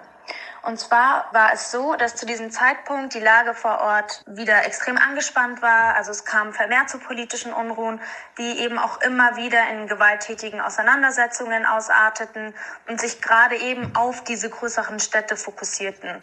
Zum anderen darf man nicht vergessen, dass Gastfreundschaft dort besonders groß geschrieben wird. Zusätzlich versteht sich unter Gastfreundschaft dort auch einfach was ganz anderes als zum Beispiel in Deutschland. Gerade wenn Besuch aus einem anderen Land da ist, bedeutet das in diesem Zusammenhang als Gastgeber auch für diesen verantwortlich zu sein. Wäre also mir oder meiner Freundin was passiert, hätte es nicht, wie jetzt zum Beispiel in Deutschland vielleicht gehießen, okay, die Mädchen sind selber rausgegangen, deswegen sind sie auch schuld daran, dass ihnen was passiert ist. In dem Kontext hätte es dann gehießen, ja, warum, also an meinen Onkel gerichtet, hast du sie rausgehen lassen, du bist jetzt verantwortlich dafür und du musst auch die Verantwortung und die Konsequenzen dafür übernehmen. Und ich kenne den Onkel ja auch und ich glaube, das spielt schon auch eine Rolle, dieses äh, Gastgeberding. Aber ich weiß auch aus eigener Erfahrung mit ihm, dass das nur so ein Bruchteil ist, sondern ich glaube, der größere Teil ist halt einfach, es waren Frauen und er wollte die halt einfach nicht so alleine losziehen lassen, weil er das nicht kannte, dass Frauen gerade so ohne Kopftuch bei uns in so arabischen Dings einfach so rausgehen und ihr Ding machen. Habt ihr solche Erfahrungen irgendwie gemacht, dass ihr so bevormundet wurdet von irgendwie Onkels oder, oder Cousins oder so, die euch dann vorschreiben wollten, was ihr tun könnt, was ihr nicht tun könnt? Ich habe ähm, dazu eine lustige Geschichte. Ich habe einen Onkel und wir waren jung, wir waren äh, 14 mit meiner Cousine. Meine Eltern haben so eine Strandwohnung, so eine richtig alte. Und direkt davor ist so ein Park, direkt dahinter fängt schon der Strand an. Mein Onkel saß halt jeden Tag auf diesem Balkon und hat mit einem Fernglas uns beobachtet, ne? Wow. Und ich wusste das nicht. Ich wusste das nicht, weil ich bin das von meinem Vater nicht gewohnt. So, mein Vater ist das scheißegal. Und dann ähm, lag ich da und ich war echt so, eine, ich hatte keinen Bock auf Typen. Erstens waren sie viel kleiner als ich und zweitens waren sie dumm. Und vor allem in der Türkei, was soll ich mit denen? Habe ich da einfach gelegen und gelesen. Und meine Cousine hat sich immer so gedacht, ja Mann, komm, wir klären uns, wir klären uns. Und die ist dann halt immer ähm, so, hat sich da mit den Typen irgendwie getroffen. Einmal, an einem Tag, kam sie dann zu mir und meinte so, oh ja, Refi, wollen wir heute nicht zum Luna Park? Und Luna Park ist halt so, ähm, so wie Kirmes. Und dann auf jeden Fall kam sie so zu mir und ich lag dann halt auf der Liege und dann meinte ich so, ja, okay, können wir machen, so, lass hin. Und dann ist sie wieder zu ihm und wollte ihm sagen, ja, okay, machen wir. In dem Moment, wo sie zurückkommt, kommt mein Onkel aus dem Gebüsch da an dem Park raus. Ey, er kommt, er rennt so auf uns zu. Meine Cousine zieht schon so ihre Sachen und sagt so, geh ins Meer, geh ins Meer. Ich so, hä, wieso geh ins Meer? So, ich lieg da so, ich pack so mein Buch so zur Seite. Er sagt so, komm sofort her zu meiner Cousine, die dabei war, ins Meer zu rennen. Er so, so, komm sofort her. Er rastet richtig aus, es ist am Strand. Alle Menschen liegen da. Alle Menschen machen einen auf heftig. Wir sind 14, wir sind sowieso Pubertierende. Er kommt und schreit uns an, sagt so, ich weiß doch, was da abging. Ich war die ganze Zeit da, hab euch beobachtet. Ihr trefft euch hier mit irgendwelchen Jungs nachts. Er hat Riffi gefragt, ob ihr, ob die beiden äh, zusammen sein wollen. Riffi hat ja gesagt, Ini ist die Vermittlerin. Ich so, ich habe einfach nur ja gesagt. Ich hätte auch nein sagen können, so, aber ich habe einfach ja gesagt aus Reflex. Und dann haben wir tatsächlich Hausarrest bekommen für die nächsten sechs Tage. Wir durften nicht mehr raus. Und jedes Mal, wenn Jungs irgendwie vom äh, Balkon äh, vorbeigelaufen sind, hat er mich immer gerufen und meinte so, wer sind die Jungs? Ich so, keine Ahnung. Also die laufen, sie alle. Er sagt so, die laufen nicht schon zum dritten Mal rum. Ich so, hä? Wieso echt? Du hast drei Töchter noch so, ne? Was ist mit mir? Er meinte so, nein, nein, nein. Also ich kenne das. Es ist extrem nervig. Ich komme nicht drauf klar, dass deine Freundin einfach den Moses gemacht hat. Sie wollte ins Meer gehen. Sie ist echt schon am Rennen. Ich so, hä? Ist ihr Vater? Also mein Papa war wie ausgewechselt, wenn wir in die Türkei gegangen sind. Ich habe ihn einfach nicht wiedererkannt. Er war so ein ekliger Proll-Kanacken-Macho. Ich meinte dann auch immer zu meinem Papa, so, du bist nicht mein Vater. Immer wenn du in der Türkei bist, bist du so komisch. Willst du deine Männlichkeit hier beweisen oder was, ne? Und er immer so, ja, wie redest du mit mir? Ich meinte, ganz normal, so sonst auch immer, Papa. Du weißt ganz genau, dass du komisch bist, meinte ich dann immer zu ihm. Und dann hat er immer nie was gesagt. Und ich weiß halt, dass das aufgrund äh, dessen, es lag ja daran, dass meine Onkel halt ihn so fertig gemacht haben und ihn als Mann nicht vollwertig angesehen haben, weil mein Papa uns die Freiheit gegeben hat, so, hey, ihr könnt jetzt einkaufen gehen, bitte. Ja, ja. Das hast du mit deinem Baba Deswegen ja auch. Verstehe ich deine Ich erinnere mich an genau dasselbe. Mein Baba ist auch zu, wenn wir in Palästina sind, ein neuer Mann. Einfach I Ibrahim Abrukaya. Ich hab, ich kenne diesen Typen nicht.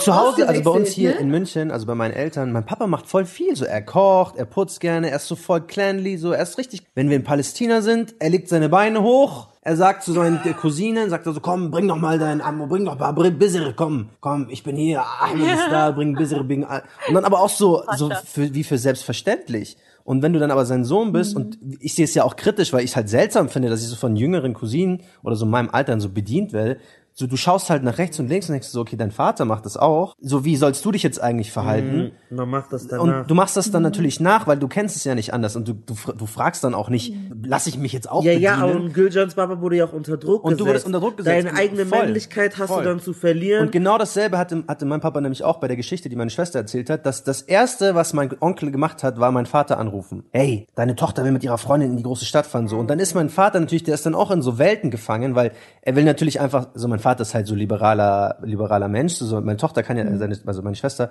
kann ja machen, was sie will, aber dann kriegt er so diesen Sein- familiären. Druck von oben, weil es geht dann natürlich von meinem Cousin, geht's dann zu meinem Opa, dann sagt mein Opa noch mal ein Machtwort so. Und die sind auch so voll, die waren locker eigentlich damit, aber es gibt halt ständig so dieses von, das liegt ist so unterbewusst, dieses du bist, du musst jetzt familiäre Rollenbilder erfüllen und du musst jetzt so strenger arabischer Vater sein und du musst dies und dies. Und was ich glaube ist auch noch mal eine Riesenrolle, dass wir, weil wir halt in in Deutschland wohnen oder Deutschland aufgewachsen sind, wir bringen immer so gewisse Mindsets mit in diese Communities, die dort eigentlich gar nicht so vertreten sind.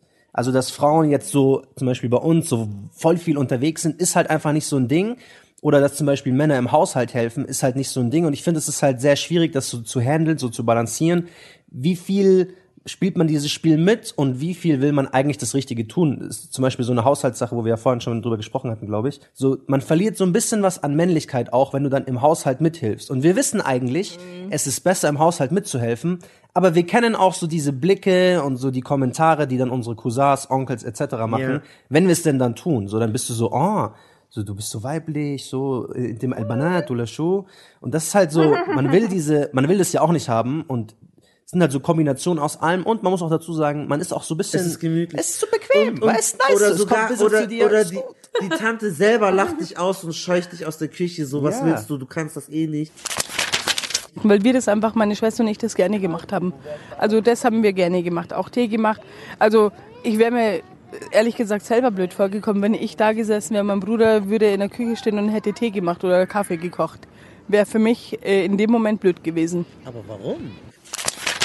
Ja, Aber ich ja. finde halt, da darf man, dürfen wir, ich glaube, für uns als Männer oder Männer, die jetzt zuhören, wir haben weniger zu verlieren, glaube ich, als Frauen. Also wir können eher diese Streits anfangen, weil du bist der Sohn, über dich geht die Linie, die, die können nicht den Sohn von dem anderen dis, disrespectful behandeln, so. Also du kannst dir, glaube ich, eher leisten, so einen Streit anzufangen. Und ich glaube, das sollten wir eher tun. Ich weiß, es ist so gemütlich, aber ich glaube, wenn wir dann sagen, hey, das ist beschissen, dann ist das, dann fühlen die sich unwohler, dir jetzt was zu sagen, weil du bist der Sohn von jemand. So, du hast, du hast einen gewissen Dings, du, du hast einen gewissen Respekt. Ja. So, und äh, du, und dann bist du auch noch von Deutschland, so, dann sagen die, ja, der ist schon studiert, bla bla bla, du kannst nicht gegen den alles sagen. Die hören dann da drauf, er ist gebildet und so. Und man, viel zu oft tut man sich da so kuschelig reindingsen, obwohl du als Junge oder als Prinz oder als, du hast so voll die Möglichkeit auch so was dazu beizutragen. Und ich glaube, wir sind oft richtig lazy und es ist uns egal. Es ist so uns zu gemütlich einfach und dann machen wir nichts so. Ja. Also ich, ich, ich muss mir da auch an die eigene Nase fassen. Manchmal habe ich diese Diskussion so, hey, warum bringen die das jetzt? Aber dann nach einer halben Stunde denke ich, ja, whatever. Aber du denkst dir auch so, halt schon das- nice, ist dass schon nice. bringen, so. So, weißt du so, und ich habe jetzt, ja, ich habe jetzt nicht das Gefühl, ich habe halt keine Schwester und deswegen war ich mein Bruder, ja gut, ja, dann bringt uns halt, wir sind halt Gäste, so, wenn wir in Nigeria auch sind. Aber ich glaube, dass, ich glaube, wenn wir als Jungs irgendwas machen können, so halt, da können wir diese Streits anfangen, weil wir haben, wir haben nicht so viel zu verlieren, glaube ich. Wenn eine Frau das macht, sie, wir haben ja über das Wort hysterisch gesprochen, direkt, die ist anstrengend. Oh mein Gott, beredest du jetzt wie ein Mann? Habla, Willst du hi, jetzt habla. behandelt werden wie ein Mann und so, weißt du? Und auch mit dem Essen so, bei uns ist auch so, die Männer essen als erstes.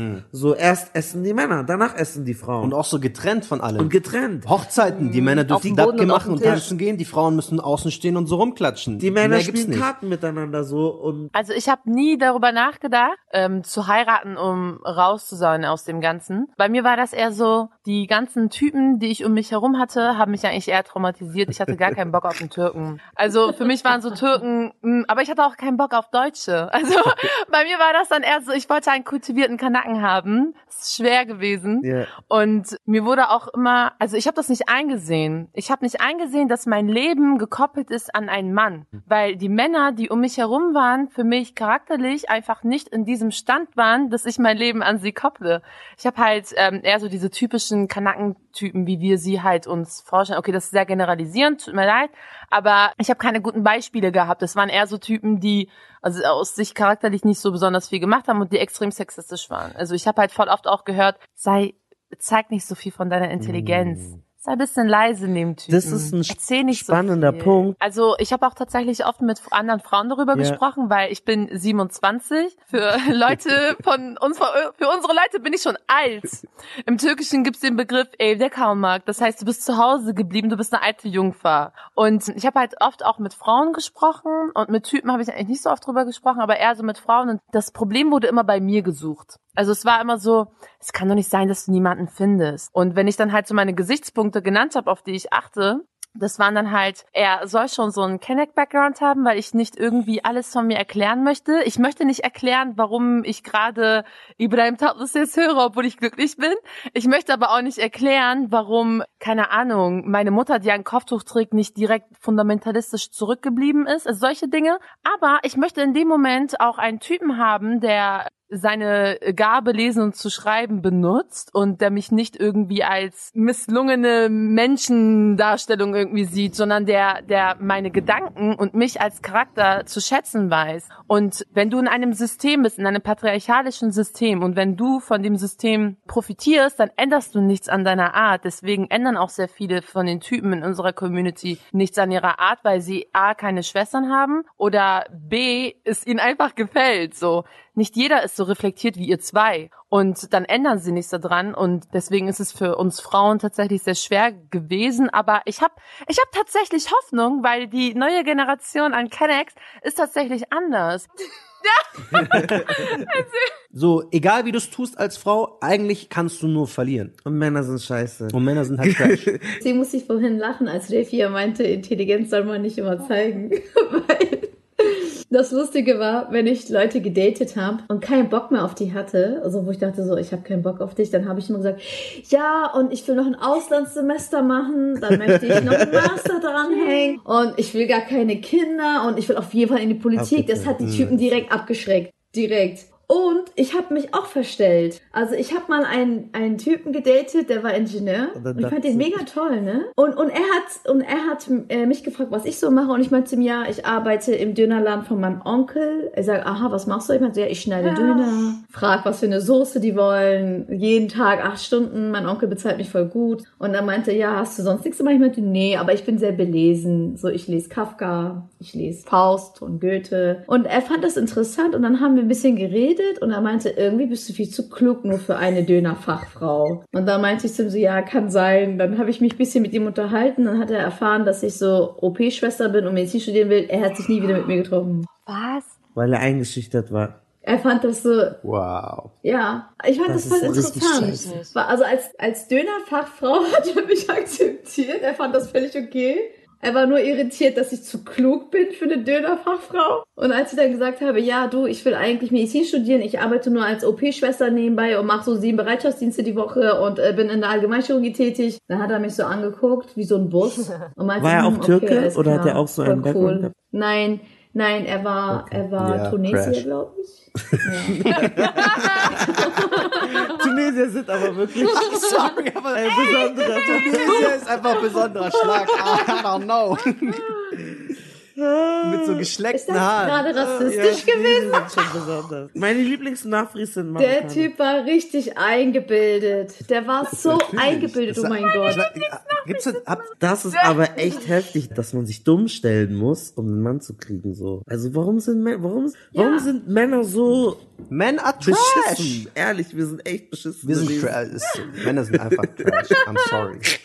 Ich glaube, es hat damit zu tun, dass zu viele Männer einfach so nicht kein Selbstbewusstsein in sich selbst haben, in ihrer eigenen Intelligenz und deswegen Angst haben, dann von einer Frau, in der sie, von der sie selbst einfach darf, die haben so dieses veraltete, nicht mal veraltete, die haben so ein mhm. falsches Bild, dass sie sagen, die Frau, die ist so einfacher, die soll Haushalt machen, die soll gar nicht sich so intellektuell mit mir darauf, weil sie haben halt Angst, dass sie einfach intellektuell unterlegen okay, sind. Und das ist so dann, weil das ist so das Einzige, was sie dann mitbringen würden, weil die Schönheit, das hat ja die Frau mitgebracht, so den Intellekt wäre das, was sie wiederum mit in die Beziehung bringen. Aber da sie das dann auch nicht haben, was machen sie dann überhaupt in der Beziehung? Aber da muss ich, da müssen wir uns auch an die eigene Nase fassen, zum Beispiel, dass ich nicht so viele weibliche Freunde habe. Also die Freundschaften, die ich eher habe, sind meistens Männer und ich finde das nicht gut. Also in letzter Zeit habe ich auch mehr Freundinnen, ja. aber irgendwie fühlt es sich immer irgendwie, ich weiß nicht, was es ist, aber mit einer Freundin einfach nur lange bei ihr zu Hause zu diskutieren. Ich mache das mit, also ich mache das öfter, aber habe ich eine Zeit lang, ich weiß nicht, weil es schon so trainiert ist oder weil ich das Gefühl habe, bin ich jetzt in ihrem Space drin, also weil man, ich weiß nicht, in meinem Kopf sind so Frauen so oft so wie Rosen oder so Blumen oder so so delikat. Und wenn ich jetzt da bin, ich jetzt eindringlich, ich fühle mich zum Beispiel richtig unwohl, wenn ich aus Versehen in der Mädchentoilette bin, weil ich denke, ich bin jetzt ein Eindringling, ich darf mich nicht hier bewegen, die fühlen sich unwohl. Und so ist es, glaube ich, manchmal mit einer, also wenn du eine, E- was so, also das, ich schäme mich dafür, wenn es nur eine ebenbürtige Freundschaft ist, dass ich denke, ja, aber kann sie sich jetzt einfach so umziehen von mir, fühlt sie sich bedroht? Ja. oder d, d, d, kann ich mit dir einfach so normal schnacken? Und das ist, glaube ich, auch so diese Kultur, dass man so, dass das so schwer oder da- dass, dass es so Strukturen gibt, die bedingen, dass Geschlechter immer untereinander engere Freundschaften haben und dadurch es nur gelernt haben, mit dem gleichen Geschlecht auf ebenbürtige Art und Weise halt zu reden, was ich sehr traurig und sehr schade finde, weil du die tollsten Gespräche mit allerlei Menschen führen kannst und nicht nur jemand, der dasselbe Geschlecht hat wie man selbst. Und ich glaube, Vor allem, vor, allem für Männer, für viele Männer wäre es so, so hilfreich, weibliche Freundschaften einzugehen, weil Ja. die Gespräche und die Wärme, die du von einer Frau bekommst, kriegst du von anderen Männern nicht. Du kannst dich auch emotional einer Frau ganz, ganz anders, kannst du auch, aber in weniger Fällen, zumindest meiner Erfahrung nach. Ja. Du, du kannst dich ganz, ganz anders öffnen, als so deinem Kumpel oder so deinem Buddy gegenüber. Es ist Ja. einfach was anderes, weil du halt auch so das Gefühl hast, du musst so ein gewisses Bild wahren. Und ich, ich kenne es leider und ich finde es auch überhaupt nicht geil. Ähm, genauso wie du, die Freundschaften, die ich mit Frauen hatte, gerade so in der Gymnasialzeit, aber auch so im Studium, die waren immer so sexualisiert. Ich war mit Frauen halt so befreundet, weil, you know, perhaps something could happen. Wir waren auch nicht befreundet, befreundet, aber es war so, man macht halt so Studienarbeiten zusammen, man lernt zusammen, weil man halt irgendwie so Attraktivität, also man hat halt, man teilt halt so eine Attraktivität füreinander. Aber es war nicht so eine tiefe Freundschaft, weil sobald das Studium vorbei war, aus den Augen, aus dem Sinn. Deswegen ist eigentlich voll das Traurige daran und das ist, das ist eigentlich jetzt erst so das Schöne, wenn man jetzt halt Frauen kennenlernt, wo man nicht irgendwie so sexuelle Interessen oder sowas hat, sondern man ist einfach nur, man ist so an dem Intellekt interessiert und man möchte so Meinungsaustausch einfach haben. Das ist eigentlich jetzt erst das Schöne, aber warum sollte man das erst mit Mitte 20 haben, wenn man sowas auch mit 18, 19 oder noch jünger haben kann? Also safe, da bin ich auf jeden Fall bei euch, aber ich glaube, es hat auch viel mit der Erziehung zu tun. Also wenn du von Anfang an, wenn da diese Grenzen gemacht werden, das sind die Jungs, das sind die Mädchen, Malcolm, das meintest du ja auch eben gerade, dass man halt nicht so von Anfang an dieses Ebenbürtige bekommt. Wie willst du das aufbauen?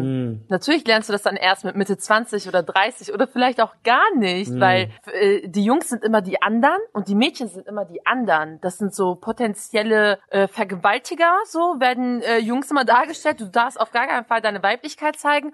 Oh, und du darfst auf gar keinen Fall Ja. mit den Mädels sprechen oder sie als Ebenbürtige sehen, weil irgendwann werden sie halt deine Frauen vielleicht so. Also das ist ja das Einzige, wie Jungs und Mädchen leider oft erzogen werden. Also damals zu unserer Zeit. Also wenn da irgendwelche nicht kanakischen Zuhörerinnen jetzt zuhören, das sind halt unsere Erfahrungen tatsächlich. Also ich will auch gar nicht, dass man sich irgendwie das anhört und sich denkt, oh mein Gott, ja, bei den Kanaken, das ist immer dasselbe. So, die sind alle zurückgeblieben. Dafür haben wir Nein, 24 Digga. andere Folgen. Das ist die allererste Stimmt. Folge, die, wo wir Ja, hört euch auf jeden Fall die anderen Sachen Folgen auch an. Aber ja, das ist, glaube ich, echt so ein Big Issue. Äh, Wir, Gülcan hat ja schon, ihre deutschen Freunde haben sie empowered. Ich habe eher das Gefühl, wenn, also, wenn ich so mit Kulturfremden rede, das bringt, also hat mir nichts gebracht. Die urteilen, die geben komischen Blick, die checken das nicht. Ich fühle mich da ehrlich gesagt gar nicht wohl. Ich habe auch nicht das Gefühl, dass die mir so, klar, ich hatte jetzt nicht so großen Bedarf, weil als Junge konnte ich eigentlich alles machen, aber es gibt auch Dinge, wo ich vielleicht rebellischer sein wollte oder so. Und da haben mir deutsche Freunde jetzt nicht geholfen. Malcolm, sag dein L oder so. Das war für mich irgendwie, nee. Ich fühle mich gar nicht wohl. Ich will mit dir darüber gar nicht reden, weil ich immer das Gefühl habe, du denkst, ich bin so ein rück, rückschrittliches, nicht weißes Kanackenwesen, so. Deswegen fand ich das nicht so geil. da wo ich halt aufgewachsen Ja. bin, das waren so die, und die Deutschen, die, Die da waren, waren halt Kanaken, Ja, so, ne?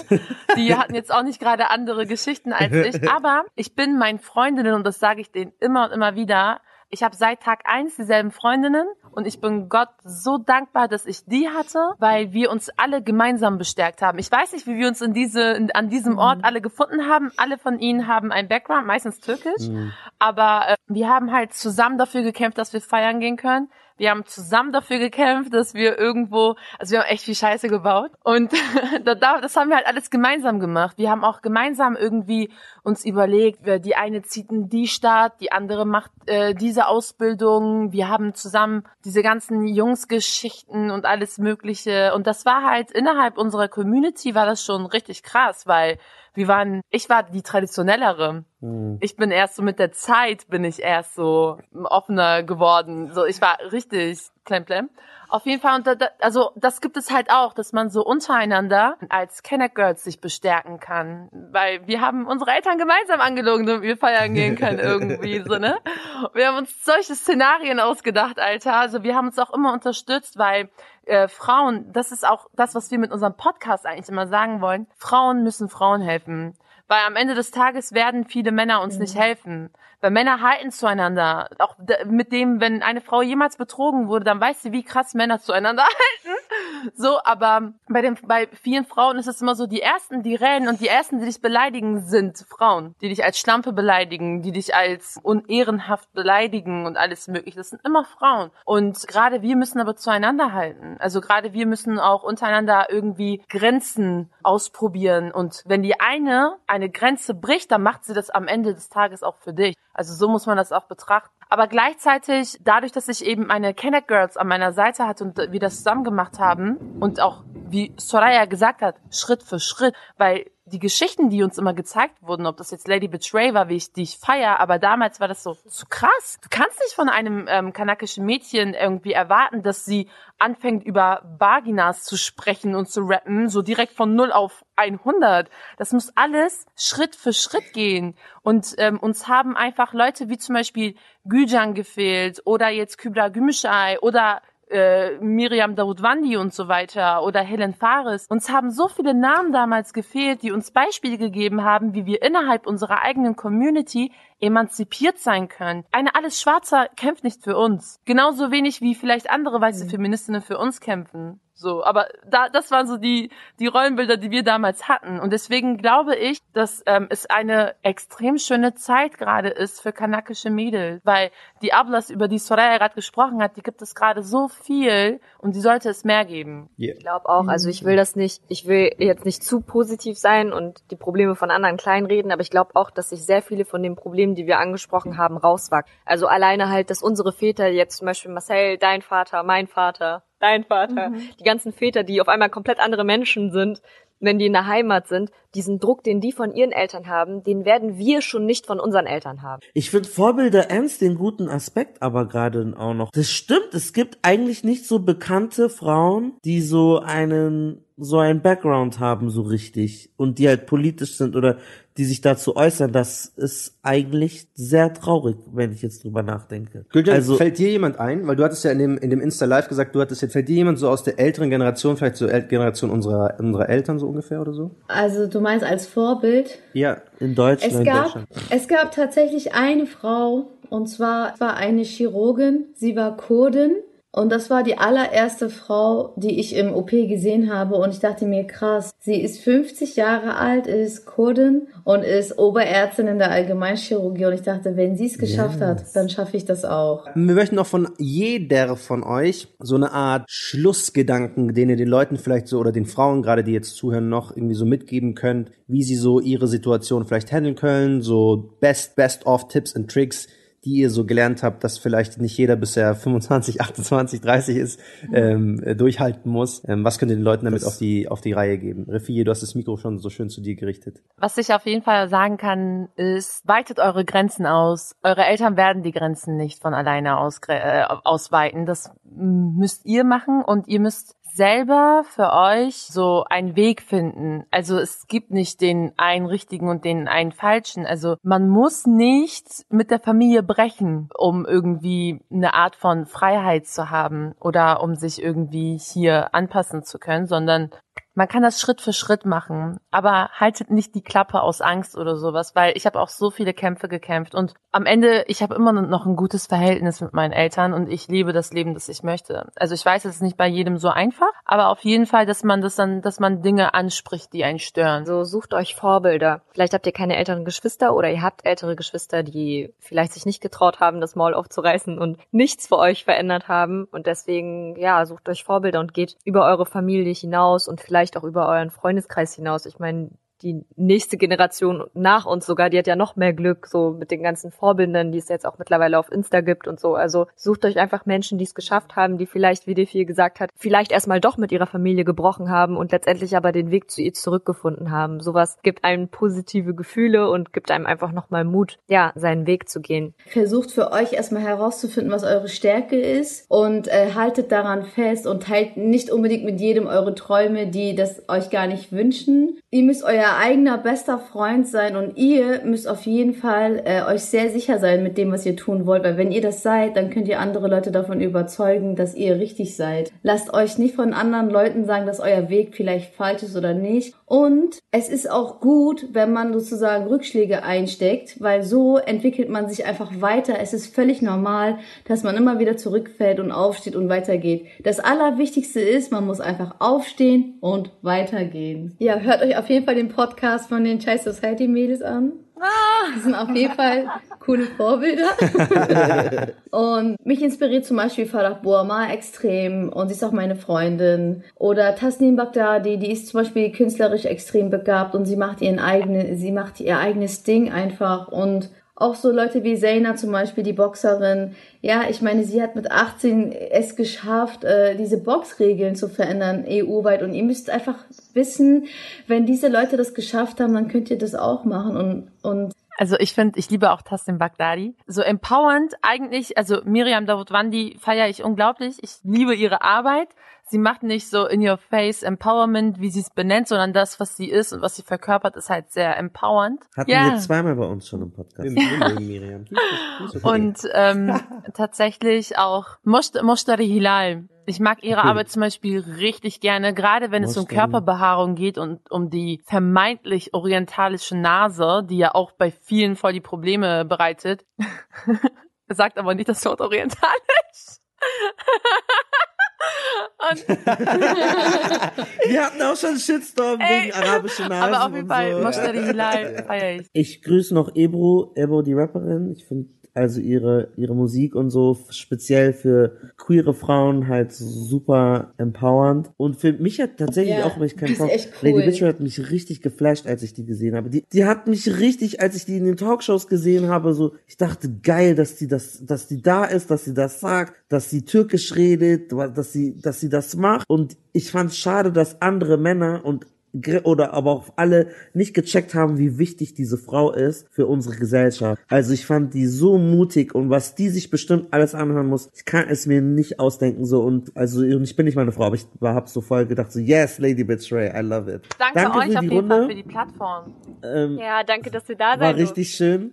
Ja, Ja. Sehr, sehr intim und ähm, emotional geworden. Männer, ihr bekommt auch euer Fett weg. Wir werden noch eine Men's Folge über, relax. über Männer machen. Genau, wie gesagt, wir haben halt die Perspektiven abgebildet, die wir hatten. Das heißt, man kann ewig weiter über Frau sein und Weiblichkeit Ey, reden. danke auf jeden Danke, Fall. danke, und danke das euch. meine ich jetzt richtig ernst, dass man, also dass ihr uns so die Möglichkeit gegeben habt, in dieser Runde über diese Themen zu sprechen, weil ich das sehr wichtig finde, dass man das, also gerade auch in dem Bereich um Kenner Communities und so weiter mit Sexismus, weil in einer anderen Runde hätte es nicht so Bock gemacht und in einer anderen Runde hätten wir vielleicht nicht so offen sein können. Und ich glaube, gerade so in dieser Konstellation war das sehr wichtig. ich fand's auch richtig cool.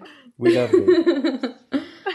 Machen wir so zusammen. Ich freue mich auf jeden Fall, wenn Corona vorbei ist, Leute. Mach Dann Screenshot. treffen wir uns in Person und trinken zusammen und essen zusammen. Das wird richtig gut. Ja. Ja. Ja, hoffentlich, Ja, hoffentlich scheiß inshallah, Corona. dieses Corona ist bald Ja. irgendwann vorbei. Ruhe, Corona, yalla, auch Ihr habt auf jeden Fall ein Wow, Zuhause das in Bremen. Äh, ähm, Zip, Zip, äh, Kurs Zipdik. Nein, Kurs, das geht nicht. Zip, Zip, Zip Ibnek. Ibnek. Äh, ihr Ähm, mir nicht glauben, aber es war mein allererster so richtiger Podcast. Und ich, ich muss sagen, es hat mir riesig Spaß gemacht, mit euch darüber zu reden. Ich kann es nicht glauben, dass wir schon fast, fast dreieinhalb Stunden gequatscht haben. Und ich habe mich mega wohl gefühlt. Vielen Dank, dass ihr alle mir diesen Raum gegeben habt. Und ja, und die Themen waren mega interessant und die Fragen waren sehr berechtigt. Und ich freue mich, dass ich so viele verschiedene Meinungen gehört habe. Und dennoch sind wir alle irgendwo gleich. Und das finde ich sehr, sehr schön. Vielen Dank.